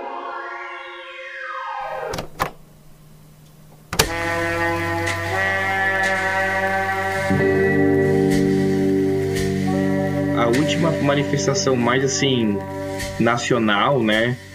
De um impeachment foi do Collor, que foi lá em 90, e- que, 92, 90? Foi que? De 90 até 2014 são, são quase 10 anos, né? São o quê? 8 anos? Tô ruim de matemática agora, nesse momento. É, dos anos 90 são 30 anos. 92. não, não, mas as manifestações foi em 2014, cara. Não tô falando já ah, de tá, agora. tá, tá. Não, fazem então 9 anos, né? Então, A cada 10 anos um- uma manifestaçãozinha, então a gente espera daqui 2024. É, é, espero que sim, cara. Durante a pandemia era tipo assim, a cada dia uma porrada diferente na tua cara, nas notícias e em tudo, tá ligado? Eu invejo as pessoas que não perceberam isso e que não se sentiram assim. Tipo, os apoiadores do Bolsonaro hoje em dia, tá ligado? Pra mim, pra você apoiar o Bolsonaro hoje em dia, você tem que ter algo em você que eu não compreendo, tá ligado? Alguma parte sua morreu. Alguma parte sua eu não compreendo. Porque, tipo, durante a pandemia eu acho que eu nunca me senti tão politicamente humilhado na minha vida, tá ligado? Em questão de representação pública, política pública, etc. E assim, Foi- eu, eu Foi entendo. desgastante. Mas não chega Então- até aí. A galera não vai até aí. Tipo assim, é onde coloca o peso, assim, igual. É, ainda assim, o peso do que, que ele fala, do que ele faz, é, é para essas pessoas é mais importante do que o que ele fez ou deixou de fazer com relação à, à pandemia, ou politicamente sendo, sendo presidente, assim. Então, o, o discurso dele é, é mais importante. Pra mim tem um pouco disso, assim, o bolsonarismo, ele tem um, ele é muito estético. É, é muito sobre é, a forma e menos sobre o conteúdo, porque não importa muito o que, que, o, que, que o Bolsonaro fala ou quais são os interesses dele socialmente, assim, é mais sobre o, o que, que é falado, sabe? Não importa muito o que, o que é feito. A narrativa que conta. A narrativa Uhum. que conta é isso que Guerra de importa. narrativa. É, e, eu, e eu acho que o- a esquerda é o contrário. A esquerda é cheia de, de forma, de conteúdos, entre aspas, mas tem essa, formas muito questionáveis de acessar e comunicar com, com muitas pessoas, assim. Então acho que existe essa, esse, essa dualidade um pouco aí também nessa, nessa guerra de esquerda e direita que a gente está vivendo hoje no Brasil, assim. É, e também a questão das manifestações, é, os grupos que, que puxavam, né, perdeu a moral, né, também.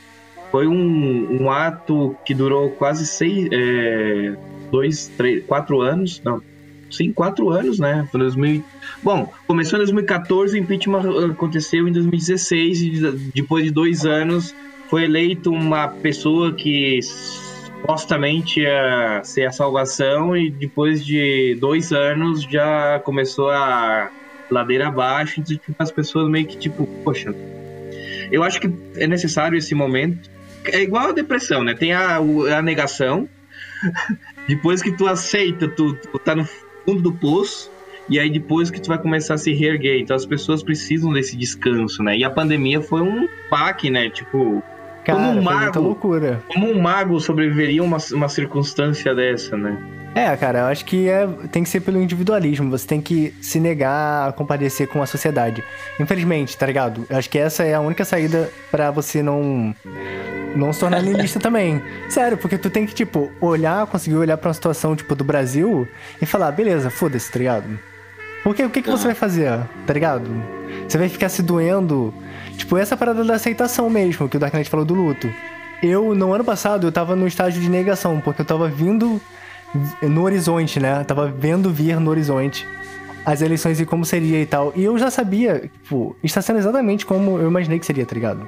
E lá atrás eu já tava, tipo, em negação, tipo, cara, não, não é possível.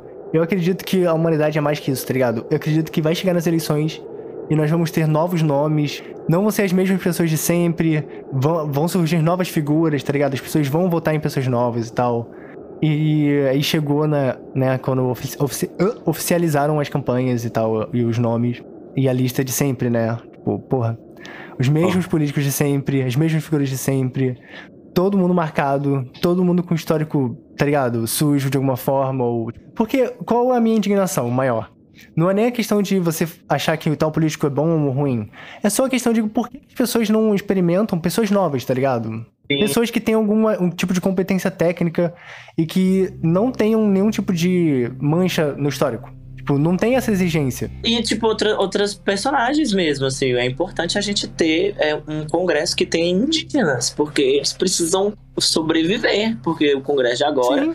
Passa as terras dos indígenas em cima, tipo assim, passa tudo pro agronegócio. Então tem que ter, tipo assim, um, um certo pensar nisso também, ou, ou outras coisas. Tem que ter um congresso de gente que surge da favela.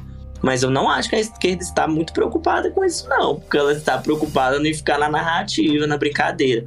Claro, existem essas micropolíticas e tal, mas eu, eu tô falando, quando eu falo essa esquerda, eu falo essa esquerda que grita mais, assim. Muitos do- dos meus amigos que que estão nessa na, na toalhinha do Lula estão nessa onda meio que ah, Lula, Lula, como se isso fosse resolver. E essas outras coisas que estão ao, ao redor, que pode ser ações que realmente vão ter algum grau de diferença na- no mundo, assim, no, no país, quer dizer. Tô confundindo as palavras tudo, gente. É, é por causa do, da, da falta de enxergar as pessoas. Mas muitas dessas. Não estão não tão indo, não estão enxergando nesse lugar mais é, horizontal da coisa, tá? Enxergando essa verticalidade, nessa guerra. Vocês chegaram aí em algum tipo de manifestação contra Bolsonaro que teve ano passado? Cara, eu não fui porque eu desisti mesmo. Esse lance de, tipo, que eu falei, né, de empatia com a sociedade. Eu cheguei no ponto realmente de que me desgastou totalmente é, questão política. E eu desisti, cara. Eu não faço mais nada, eu não vou apoiar mais ninguém, eu não vou em mais manifestação nenhuma. Pra mim deu, tá ligado? Eu encerrei Mas minha participação mas com política que- sempre. É um problema, assim, no sentido de. de- eu acho que, gosto de falar assim, do, do mago, assim, pelo menos pra mim, tem o que que é o mago, é a pessoa que vai ter que botar a loucura. Botar a loucura ali na mesa e falar uma coisa que não faz sentido, porque é pra movimentar as coisas. Pra mim é, é como eu vejo, assim. Tipo, não é. Ir pela apatia é, é meio que se juntar ao, ao processo normal. Não dá pra salvar o mundo sozinho, eu acho. E é muito Claro, difícil, né, com esse aparato, assim, essa, essa forma. Essa forma de mago, ter uma, uma certa adesão coletiva a alguma coisa, assim. Mas acho que o caminho é o, é o, o, o meio entre o, o palhaço mesmo, sabe? Assim, o mago, o palhaço. Acho que ele tá num lugar de, de falar alguma coisa, de fazer alguma coisa, de, de, de comunicar alguma coisa. Não dá pra estar na apatia, tá na, em outro lugar mesmo, assim. Não sei se faz sentido pra vocês, assim, mas, mas pra mim é isso. A movimentação ela tem que ser individual do hack e não do apático. É mais a ver com o hack, é mais a ver com o bobo. Que há uma força política que é individual um pouco, mas eu, eu acho que esse é um caminho que talvez seja um, um meio termo pra mim que faz sentido, assim. É, até porque o, o bobo da corte, né? Ele era o único que podia falar mal do rei sem sofrer nenhuma consequência, né? Então a Isso. gente entra muito nesse, nesse estado, né? Também. Sim, sim. É, eu acho que assim, quando eu digo. é, eu digo mais por uma questão de desgaste pessoal mesmo. Mas assim, eu acredito na, no contato com as pessoas. Eu acredito, por exemplo, no Discord Cast, em propagar ideias, É, mas- né? Que é uma forma de você atingir as pessoas, porque eu acho que a mudança ela tem que vir de baixo, sacou? Por que, que as eleições, por exemplo, na minha opinião, são uma causa perdida? Porque nada que você faça agora dificilmente vai alterar o resultado das eleições, tá ligado? Tipo, individualmente. Por mais que você tenha uma plataforma muito grande de seguidores ou de influência, etc. Cara, o impacto que você vai conseguir fazer é pouco. E digo mais: quem ganhar as eleições, na real, não faz tanta diferença assim. É uma diferença mais ilusória que a gente tem. Mas desses nomes que estão Concordo. aí, independente de quem ganhar, né? Tipo, na prática, cara, a diferença é pouca. Pô, eu acho que você se desgastar infinitamente com política também não vale a pena. Mas claro, você não tem que se de- desengajar também totalmente, se alienar, né? Do, do que tá acontecendo. Mas, mas não perdeu nada também, não, porque o que eu até ia falar que, tipo assim, era horrível. Era, não era uma manifestação, assim, com corpo, com uma. Com discurso, assim, era, era péssimo mesmo. Não valia a pena mesmo, não. Era, é, foi bom ter Sim. ficado em casa por se proteger e por, e por não perder tempo, porque era, é, pelo menos aqui em BH, foi triste, cara, assim, foi triste mesmo, assim, cada um falando uma coisa, a galera gritando o que, que tinha de gritar é fora Bozo, sabe? Assim, sinceramente, tá- olha, olha a palavra que você tá usando, fora Bozo. Tipo, ok, é, a gente entende que Bozo é Bolsonaro, mas o que você tá falando é, é fora Bozo, é nada, sabe? Tipo assim, é nada. Você gritar fora Bozo é nada, é literalmente nada. Não tem uma ação concreta contra aquilo. A, é, a organização era toda pra uma galera que conseguia se organizar de um jeito tão certinho pra fazer de dia numa, num domingo, num sábado.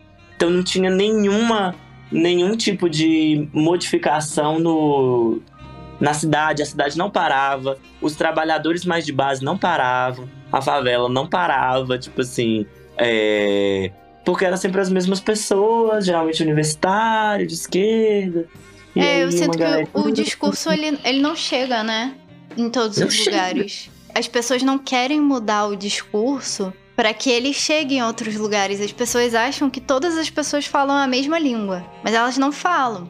Entende? Uhum. Você tem que mudar o seu discurso, você tem que mudar a maneira como você entrega o seu discurso, né? Seja de maneira mais ou menos artística, mais ou menos politizada, mais ou menos lúdica, né?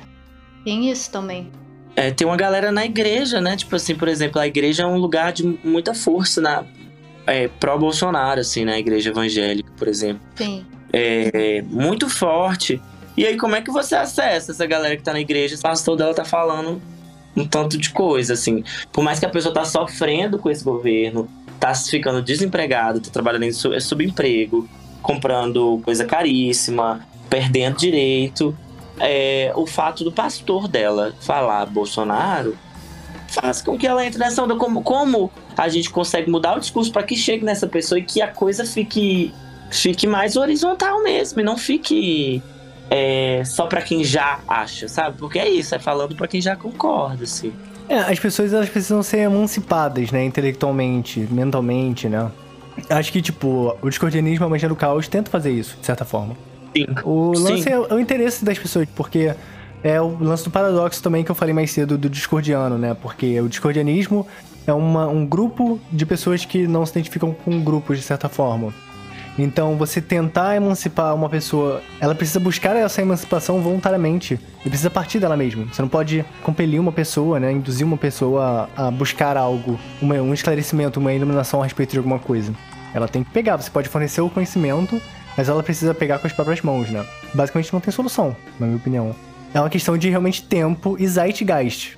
Pô, a única explicação que eu consigo dar é essa. E de melhoria no, no discurso, na narrativa, do lado das Uhum. pessoas que, né? Não são dois lados, são muitos lados, mas assim, vamos, vamos colocar entre algumas aspas, a gente que é contra esse governo, tem que melhorar o discurso, tem que criar uma narrativa melhor, tem que criar uma comunicação mais efetiva, tem que falar sobre algo que atravessa mais, assim. Não que isso vai ser é, uma solução mágica, né? Mas é o mínimo, e eu não acho que isso tenha sido feito com muita maestria. Então, tipo, o que dá pra ser feito já não tá sendo feito direito. O que não dá pra ser feito, que realmente é a busca da pessoa por um, por um outro lugar, aí já, já fode tudo ainda mais.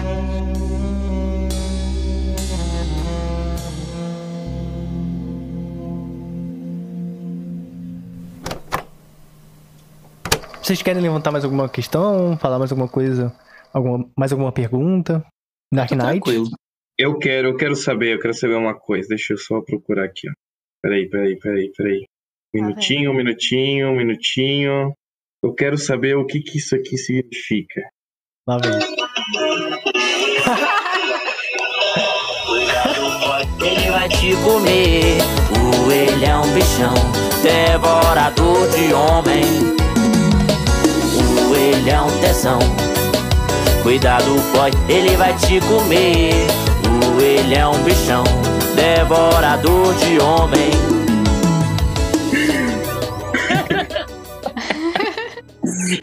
Muito bom, muito bom, muito bom. A gente bota o original na, na edição. Vou botar. Ai, gente, é minha, é minha, minha onda aí de, de artista do brega, assim, e também de falar umas coisas mais de um lugar de vivência LGBT.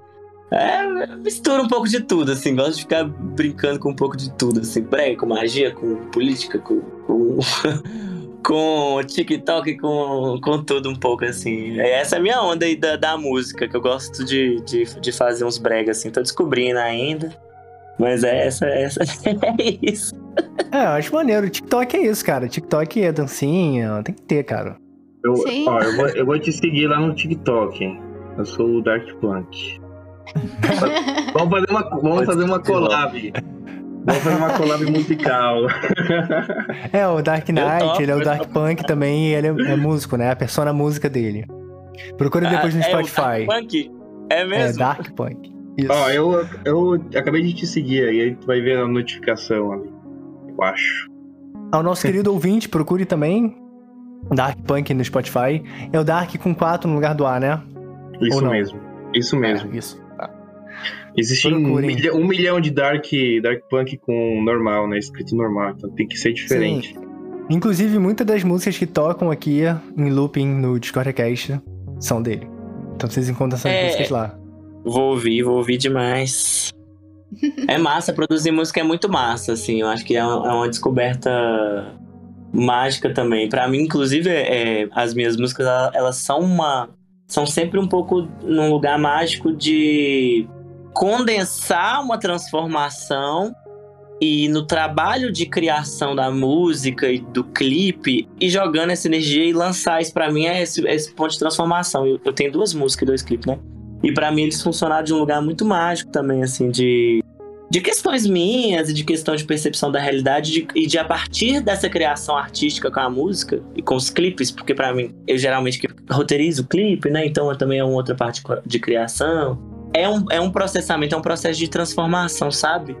É, especialmente com relação a, minha meu entendimento da minha sexualidade, assim, então então tem, tem um pouco disso, assim, pra mim. Eu faço isso de uma forma muito mágica, assim. Eu, eu também vejo a música como uma, um lado muito místico do, do ser humano, que é a, é a questão da criação, né? Uma, a música ela é uma quase, uma alquimia, né? Eu, eu gosto muito da parte musical por causa dessa da criatividade, né? Está sempre criando.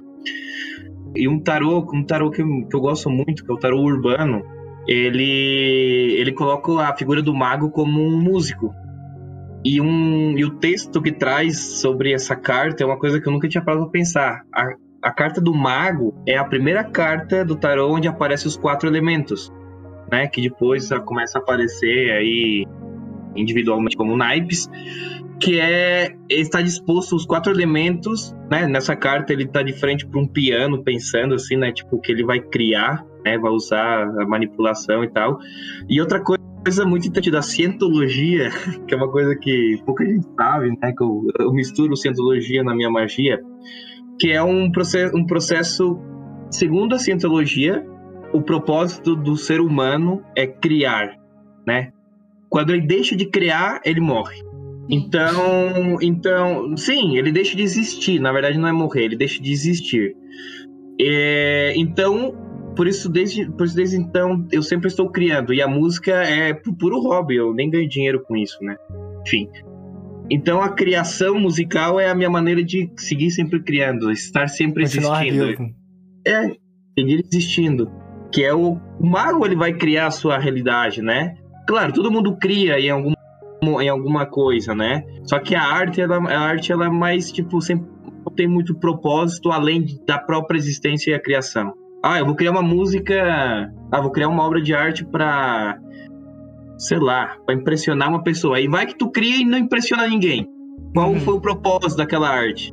Não, tem que fazer apenas por É, pura fazer arte. por fazer. Manifestar por Não. manifestar. Que nem Por- os porque- monges tibetanos.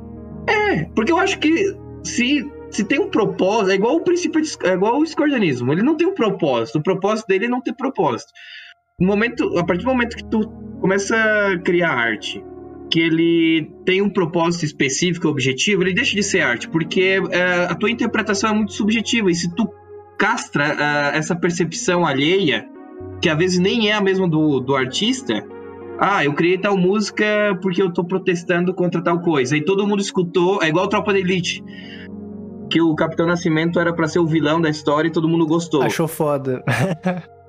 Então, tipo, o propósito da arte é não ter propósito, é deixar as pessoas apenas interpretarem e a, e a deixar a arte existir por si só. E é o que eu faço com a música. E, enfim, é a minha maneira é de ver a arte. engraçado. Engraçado porque aqui tem quatro pessoas, quatro magos, todos artistas. Coincidência? Eu, Eu acho que não. Com Eu certeza acho não. que não. Tem, um, tem um, o- essa coisa da arte também que é. Que você. que te ajuda a conectar com essa coisa invisível, que é, é difícil de você expressar realmente se não for através dela, assim, porque tem coisa que você não consegue expressar de outra forma, né? Assim, e que tá tão dentro, tá tão no seu âmago, tá tão ali escondido, e for as formas que isso pode tomar, os caminhos que isso pode tomar é só por um, um caminho da não linearidade, da não lógica, da não organização, do caos mesmo. E desse caos que tem a ver com a criação, de que pode ser pelas coisas. E ser artista faz sentido também pra mim, assim, de. Só com arte que eu, que eu conecto com essa coisa, assim. E, e, e especialmente, assim, com, com a minha parte do teatro, poxa, assim, a arte é realmente. Eu, eu, eu vou em umas camadas tão profundas do meu ser, da minha mente, que, tipo assim, é, é muito. É só isso que me dá, não tem outro lugar. Ou a música também, é só isso, você- é só ali que você tem uma certa, uma certa conexão consigo, com o universo, com, com a coisa que tá dentro, que tá, tá antes. Não sei se tô sendo romântico, mas pra mim tem um pouco disso, assim. Eu acho que o ser humano precisa se expressar de alguma maneira. E a arte é a ferramenta da expressão. Assim como a magia também é, só que a magia ela é mais intencional, né? Por isso que ela usa a arte. Sim, a arte é manifestação pela manifestação, bem como você falou, né? Tipo, é manifestação do, do sublime, do sutil, do interno, né? Manifestado no externo. É, porque, porque ela não tem uma definição. Porque às vezes uma pessoa tem um quadro branco e, e a pessoa vai lá com um pincel negro e risca assim. E, tipo, expõe. E aí muitas pessoas vão, tipo, ah, que palha, não tem nada a ver. Aí às vezes uma pessoa vai e, tipo, dá aquele, aquele estalo, tá ligado? E que, tipo, caralho, minimalismo. E desperta um gatilho na mente da pessoa que, tipo, às vezes está com tanto consumismo, é tanto assim que ela precisa. Ela deu um start no cérebro dela, ver aquela imagem, que às vezes o artista fez to- totalmente aleatório, sem significado, e a pessoa viu e começou a refletir sobre a vida dela, tipo, cara, eu acho que eu tenho que ser mais minimalista, porque é, eu achei bonito uma obra que só tem um risco negro numa, num quadro branco. Tá ligado? É uma coisa que pode mudar vidas, inclusive. É, inclusive, maneira de, de dar perspectiva sobre a realidade, sobre si mesmo. E isso pode ser qualquer coisa. Pode ser um livro, pode ser um texto, pode ser um conto, pode ser uma frase, um koan. A, qual é o som da palma de uma mão só? Pode ser uma música, pode ser qualquer coisa. Sim. O Jung faz uma análise, né, dessa questão da arte através da história, de que na antiguidade você tinha a arte representando de forma mais fiel, né, as coisas, até um ponto onde você atingiu um uma perfeição, um nível de técnica tão absurdo, onde você conseguia retratar a realidade às vezes até mais bonito do que o que o real é, né? E aí depois, tipo, isso e ele faz essa análise como um movimento da psique, né, do do inconsciente coletivo, basicamente, das pessoas ao longo da história. Então, conforme a gente foi se voltando para a ciência, para o estudo da realidade, a gente foi se aperfeiçoando nessas técnicas artísticas, né, de pintura, escultura, etc. E quando a gente meio que chegou num ápice disso, foi sendo feito o caminho inverso. Então, tipo assim, a gente foi olhando cada vez mais para dentro. E essas imagens inconscientes, tipo, semelhantes a símbolos, é, a sonhos, quer dizer, né? Esses símbolos de, é, místicos, esses símbolos mais sutis começaram a vir à tona na arte. Então você começou a ter surrealismo. Então, tipo, imagens semelhantes a sonhos, imagens de coisas que não estão em nenhum contexto do mundo real, né? Que são contextos simplesmente simbólicos. E aí até o ponto de você chegar no pós-modernismo, onde, tipo, as artes, no geral, a arte moderna, elas são, tipo, formas, né? São quadrados, círculos. E aí ele faz uma interpretação de cada um desses símbolos, né, e tal. É bem maneiro. E o que a Maria acha sobre as inteligências artificiais? Seria uma nova revolução da arte? É, a Aí, ó. inclusão da inteligência artificial? Ah! Seria um esse novo assunto. movimento? Então, assim, seria um novo movimento que está surgindo? Como, não sei, não sei como é que vocês Sim, estão vendo isso. muito. De fato é, cara. Muito, de fato muito, é. muito. Cara, é muito interessante você falar isso, porque eu acabei de entregar um trabalho na minha pós que eu usei inteligências artificiais para desenharem tudo pra mim. Tá querendo Sim, cara, fica Discord? perfeito. É, É, fica perfeito, cara. O Midjourney. Mid Journey. É, Mid Journey. Muito legal. É extremamente poderosa, cara. É extremamente acessível. É e tipo, inteligência surreal. cara, e não é assim, eu não acredito. Eu tava até tendo essa discussão comigo mesma, com os professores, etc. Não é, é descredibilizar a sua arte, sabe? Tipo, porque você precisa ser muito preciso e ter uma mentalidade estética muito avançada pra saber o que você quer que, que a inteligência faça, sabe? Mas ao mesmo tempo você tem que ser muito aberto a aceitar o que ela te dá como erro. Porque ela vai errar. Porque ela não tá na sua mente. Ela não é um artista. Ela é um código. Então, por exemplo, eu botei Cricket ao invés de Grasshopper. E Cricket também é um jogo, né? Também é rachadura e etc. E eu super não estava, tipo, esperando, Esperando. isso, sabe? E aí ele me mostrou um- uma criatura meio Lula, um negócio do mar, Meio Bolsonaro. brincadeira, brincadeira. né? É. Não, mostrou um, um negócio assim marinho, sabe? Que não tinha nada Sim, a ver com o meu briefing. É, tipo isso. E, e eu, eu tava aberta a receber isso, sabe? E mudou completamente o meu briefing e acabou se, se tornando um dos elementos principais das minhas estampas, entendeu? Caralho, que legal. Nossa, que incrível, que lindo. Passa. Uma inteligência dessa, cara, você consegue criar, tipo assim, artes lindíssimas, super detalhadas, com altíssima qualidade, tipo, em minutos. Tipo, você demoraria um dia, mais de um dia, se pá, pintando um bagulho desse. Sim, mas é aquilo, você tem que conhecer de técnicas. É aquilo que a gente estava falando sobre linguagem. Quanto mais você conhece de linguagem descritiva, mais você alcança seus objetivos, né? Sim. Eu acho que não vai. É, não é como se fosse algo que, que ia acabar com a arte ou diminuir o artista. É um outro caminho, é um caminho novo de, de fazer, assim. Não, não acho que todo o resto acaba, não. Até, até Não. soma em muitos aspectos. Porque é o que muita gente tá falando, né? Tipo, ah, vai acabar com o meu emprego, não sei o quê. Eu acho que não.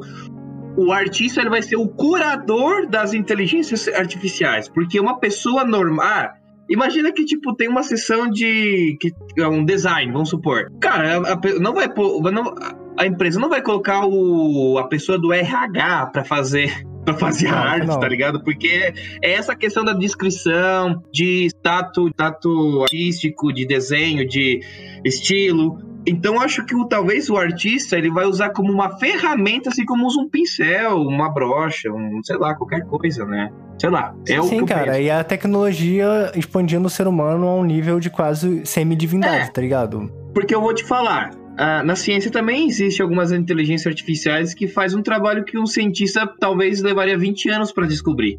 Só que não vai ser um qualquer pessoa que vai lá e vai, tipo, usar a aí, descobre um novo material para mim. É, não, tipo, tem que ter um cientista ali por trás pra, também para avaliar o que ele responde, tá? Pô, estão lindíssimas essas artes. Da borboleta, inclusive. Ai, Nossa, Pedro dando perfeito. uma de namorado orgulhoso. Não, é, mas ficou muito maneiro mesmo, pô. E aí é maneiro tu ver esse processamento que ela faz, né, com as quatro artes. E aí depois tu escolhe uma pra ela, tipo, dar um enhance, né? Ela bota mais detalhe e tal, mais qualidade. Esse lance de moda mesmo, tipo, ah, fazer estampas pra camiseta. Ilustrações pra um livro, cara. Você consegue descrever ali cenas de um livro e fazer ilustrações pro livro inteiro, tipo, em minutos, tá ligado? Não, e o pior, cara, aconteceu uma parada. Sempre acontece isso quando você tá num- num- numa sala, né, do Mid Journey. Que as pessoas começam a pedir pra você descrever, pra inteligência descrever como ela é. E é sempre o Nossa. mesmo rosto. Ela, ela sabe, ela mulher. escolheu um rosto, é. É. Caralho. Ela não gera sempre um rosto diferente. Então dá pra gente, tipo, criar um- uma entidade com essa inteligência. Sim, e ah, eu também, eu fiz entidades, né, com ela. Vou mandar aqui Sim, também pro Nanau Eu, eu inclusive, ia dizer, cara, tem uma ali que eu gostei muito, cara. Que eu, cara, se fosse pra usar como egrégora do grupo, por exemplo, ia tranquilamente. A outra, ela me deu um pouquinho de medo. Vocês estão mandando aí mais? ou Eu só vi até a borboleta. É, também, Eu só vou, tá até eu se borboleta. consigo Eu acho que o- aqui. A gente pode tá postar procurando. no, no Instagram também, né? Pro pessoal que Sim. escutar esse episódio. Claro, claro, claro, claro. Vai tá E lá essa possibilidade que a, a inteligência artificial tem de usar múltiplos aspectos do que uma palavra pode ser pra gerar alguma coisa é muito massa nesse uso na magia, né? Porque a gente tenta, às vezes, com, por exemplo, um sigilo, condensar algumas características, algumas palavras e tal. E ela faz isso e ela mistura coisas que a gente não conseguia nem pensar, né? Tipo, ela tira dali da internet alguma outra coisa. Isso é muito poderoso, assim. E, e também atravessa o nosso inconsciente de forma até um pouco mais profunda, com mais camadas, porque vai além do óbvio do que a gente poder, poderia ter pensado ao desenhar Ah. um sigilo, por exemplo. Ela se utiliza de uma inteligência coletiva que eu acho muito mágico, sabe? Porque ela pega o que, o que aquilo significa em vários aspectos de várias culturas, né? Uhum. Sim, porque, por exemplo, aqui na da borboleta, da borboleta, ela te deu quatro opções, né? E tu escolheu uma dela pra ela melhorar. Obviamente que ela usa isso pra ela aprender, tipo, a borboleta. E das quatro que ela, interações que ela fez, tu escolheu uma. Então ela vai. Ela já sabe que a- aquele estilo é mais preferido É. um. Ou seja, a- essa pessoa gostou. Ela vai aprendendo, sim, é. sim. Então, Cara, na próxima vez que uma duvido- pessoa lá na Índia fazer uma. pedir uma borboleta, provavelmente vai ter características dessa borboleta que tu escolheu. E eu Sim. duvido você adivinhar pelo menos uma palavra que constituiu a descrição dessa borboleta, além de borboleta. Eu Assim, não consigo. Cara, só olhando. Bom, tem, tem cores, tem cores vermelhas. Sim, tem cores. Vou mandar aqui as E eu acho que isso não é. E eu acho que isso não é, não é coincidência. Eu acho que essa. Bom, mas eu não tenho. Não vou, não vou conseguir adivinhar o que tu colocou na descrição. Pois é, tem que, tem que ter uma. Entendeu? Borboleta, borboleta da ira raivosa. Ah, borboleta psicopata. Não. É, o lance que você tem que descrever é o estilo artístico, né? As cores, essa é a parada, né? E aí, esse aí que eu tô mandando agora, que eu também vou postar lá na. Que eu vou estar postando no- na página do Discord, arroba discordia.cast no Instagram, que são as entidades que eu pedi pra ela fazer. Que eu falei assim, uma manifestação física, antropomórfica, né? Física, do Finord sagrado. Então, tipo, ela é uma manifestação do, do Finord, né? Da, do discordianismo. Ó, então a primeira imagem. discordianas. A primeira imagem que parece um alienígena, um povo, assim, descrevendo para as pessoas que vão ver lá no Instagram depois. Essa me, me chamou muito a atenção, porque parece algo muito abstrato, muito mais. É porque não tem características human, humanoides, né? A outra já tem. Sim. E é uma. é meio esquisita a outra, um- Não é tão. Não A sei. outra é a freira. Cara, mas é algo bem sagrado mesmo, porque tem tipo como se fosse uma, uma árvore, de árvore. luz na cabeça, né? Com um Sim, disco claro. amarelo em volta, e ela tá usando aqueles mantos, assim, tipo, vermelho e branco, tipo, bem. É, e o olho. E o olho ali é da maconha, né? Não, é, esse tu tá falando do outro, eu tava falando do, do de cima. Ah, do primeiro, sim, sim, que é o que eu gostei, inclusive. É o que eu Sim. gostei. É o que o E- outro e também os tem, essa dois- aura ao redor. Isso, o do olho de maconha e o outro da árvore, os dois têm um disco solar ao redor da cabeça. Sim. E por último tem esse mais misterioso aí, que é tipo um santo de branco e tal, que não tem rosto também. Que tem até o coração ali, tipo de Jesus, né? Tipo o coração. Ah, esse. Esse, terceiro foi que eu gostei mais. Esse terceiro foi o que eu gos- gostei mais, na verdade. Eu tinha até esquecido. É mais É, simpático. é a Eu- eu, do- eu, do eu, Finord. sinto, eu sinto, eu- quando eu vejo essa figura, eu vejo algo mais tipo de sabedoria, uma entidade que pode ser um orientador, um mestre, um guia. Os outros dois me parece mais alienígena. Essa última, assim, me parece mais algo mais iluminado, mais de que, tipo, sabe o que tá fazendo, sabe o que, que é certo. Parece uma entidade cósmica mais milenar e mais sábia do que as outras duas figuras. Pra mim. Sim. É, Eu- e ela eu- tem esse triângulo, assim, branco na cara que me passa uma sensação de que, tipo, você não consegue ver, né, tipo, o, o rosto dela, mas como se ela tivesse um rosto, mas você não consegue ver, sei lá. Uma sensação Talvez esquisita. seja uma. Talvez seja uma proteção, né? É, tipo isso. Queima os olhos, igual do Supernatural, né? Que tu viu um anjo de verdade, tu queimava os olhos, né? Porque, porque era tanta Sim. luz que. é o Finord. Sim. Totalmente. Mas eu acredito, eu acredito que a arte e a tecnologia também é magia, cara. Tipo, Ah, mas né, tecnomagia. Isso, de criar. É, de criar entidades e tal com inteligência artificial, cara. Ó, Tem inteligência artificial de roleplay, O- tem inteligência da porra toda. a irmã Vânia usa o Umbudream como oráculo. O Umbudream Sim. é uma inteligência artificial que também gera imagens de acordo com uma descrição. Aí Tem vários estilos lá. Ela não gera é, figuras como Midjourney, mas por um aspecto mais oracular, eu acho que é muito interessante. Ele estava fazendo uma leitura para mim que eu fiquei impressionado. E a pessoa tem que ter essa intenção ao tirar, porque eu vou fazer, tipo, sai umas coisas meio esquisitas. é, sabe quando vai tirar tarô, que nenhuma carta se combina, assim, não tem Não uma mensagem sentido. clara? É, tu tem que se conectar com ela, igual a carta, igual um deck de tarô. Tu tem que ter essa afinidade com ela, se conectar com ela. E a irmã Vânia, ela faz de uma maneira muito, muito, muito boa. Pra vocês que gostam de magia do caos, coisas assim. Inclusive o mago Nanauê, né, que disse que gosta de fazer ora, divinação com coisas assim, a, com qualquer coisa, né?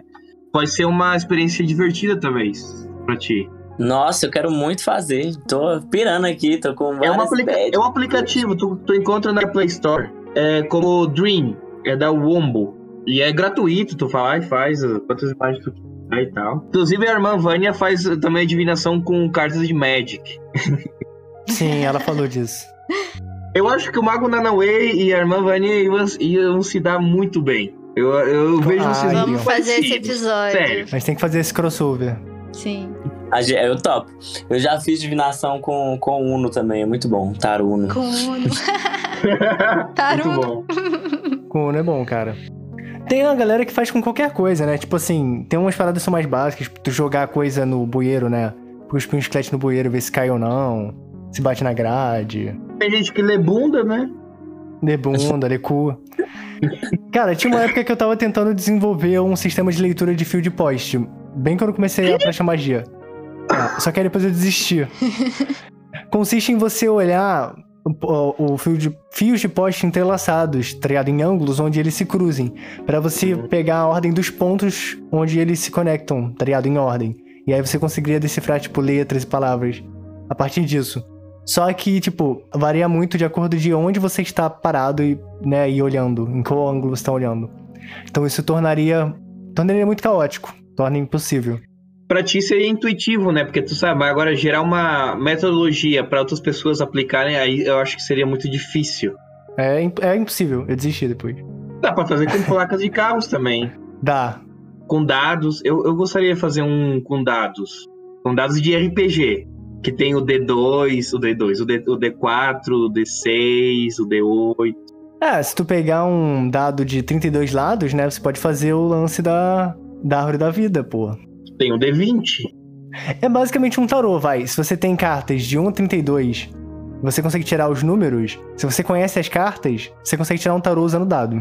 Então, mas eu queria. É. eu- a minha ideia do- dos dados era fazer uma assimilação entre planetas, é, elementos alquímicos, dos quatro elementos, né? Porque tem um D4, né? O D20 poderia ser os arcanos maiores do tarô, que vai até o 21, mas sim, né? É, D20 Tira o- mais um, ou você, você tira a morte, que não tinha antes. Ou tira o mundo, né? O mundo é. Significa... Ah, mas fica- aí fica muito fácil. Aí fica muito fácil. Eu acho que o, o legal é você tirar e tentar fazer alguma associação simbólica do número, da posição do número, do que aquele número desenhado representa, sei lá, tipo, o 6 parece um telefone pra você naquela pergunta, telefone faz sentido, sabe? Caraca, tipo assim, acho que essa é Também. a onda mais legal, assim. Também, também dá. A, a questão é, é conseguir gerar todo um sistema novo com vários novos significados, né? Porque o dado seria mais tipo. Vou jogar o dado, carrego na minha bolsa, não preciso de tarô e, e, tipo, é os símbolos que a gente tem em mãos, né? Em ferramentas, né? É. Cara, o Jodorowsky faz uma crítica ao Eliphas Levi nessa questão do tarô, no livro dele, né, do Caminho do Tarô, em relação à simbologia dos números. Porque, tipo, ele vai colocar que toda essa atribuição cabalística, por mais que. Tá, a gente já até debateu isso aqui, por exemplo, com o Dodeb, com outras pessoas, em relação a como isso aconteceu, né? Historicamente falando. Tipo, como que essas simbologias ocultas acabaram dentro do tarô. Tipo, é fato que elas estão lá, né? Não é, tipo, coincidência. Elas estão no Sim. tarô.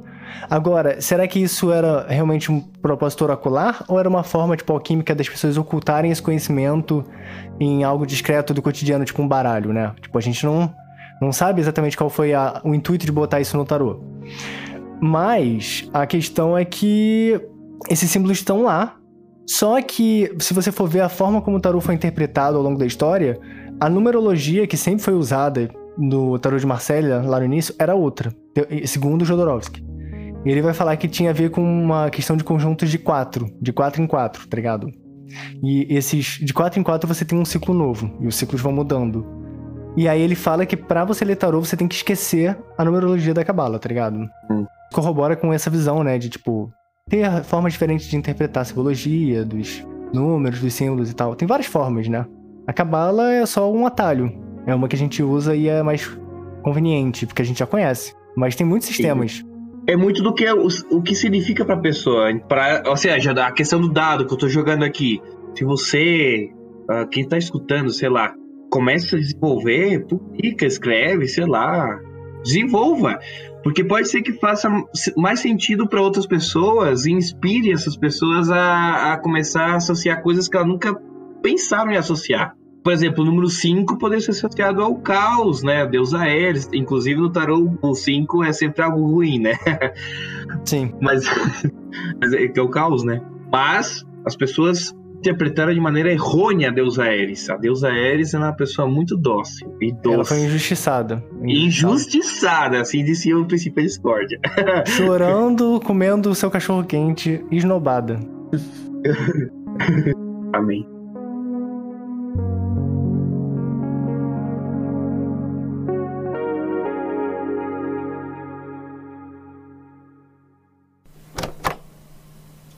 Ó, Nanauê, brigadão por ter aceitado o convite, cara. Foi ótimo te conhecer.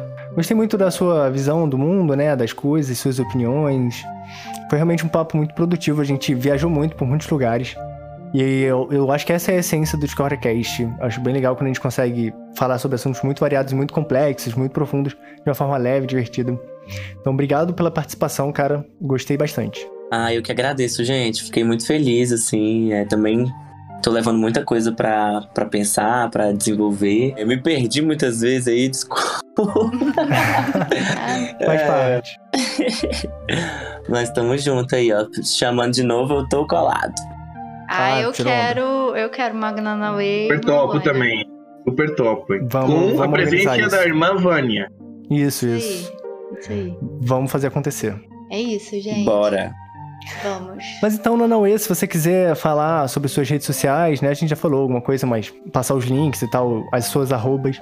Bora lá, é, segue aí, gente, no TikTok, Mago Nanauê. E no Instagram é underline Nanauê. Ok. É isso. Perfeito. No YouTube você procurando Nanauê, talvez você encontre, assim. Mas eu acho que não tem um, um URL do, do YouTube ainda, não. Mas é isso. Aí vocês olham lá meu- meus conteúdos, minhas loucuras. E vai me acompanhando também. E eu vou acompanhando vocês. Perfeito. Ao Show ouvinte também, não se esqueça de compartilhar o podcast com alguém que possa se interessar. Seguir a gente no arroba discord.cast no Instagram, na página do Facebook, que é Discord, a Filosofia Discordiana. E tá apoiando o podcast, seja enviando para um amigo ou apoiando através dos links na descrição. Muito obrigado pela sua audiência, espero que vocês tenham gostado. E até a próxima. Tchau, tchau. Não alimente teletubbies Não e alimente. não puxem a ponta amarela. Tchau!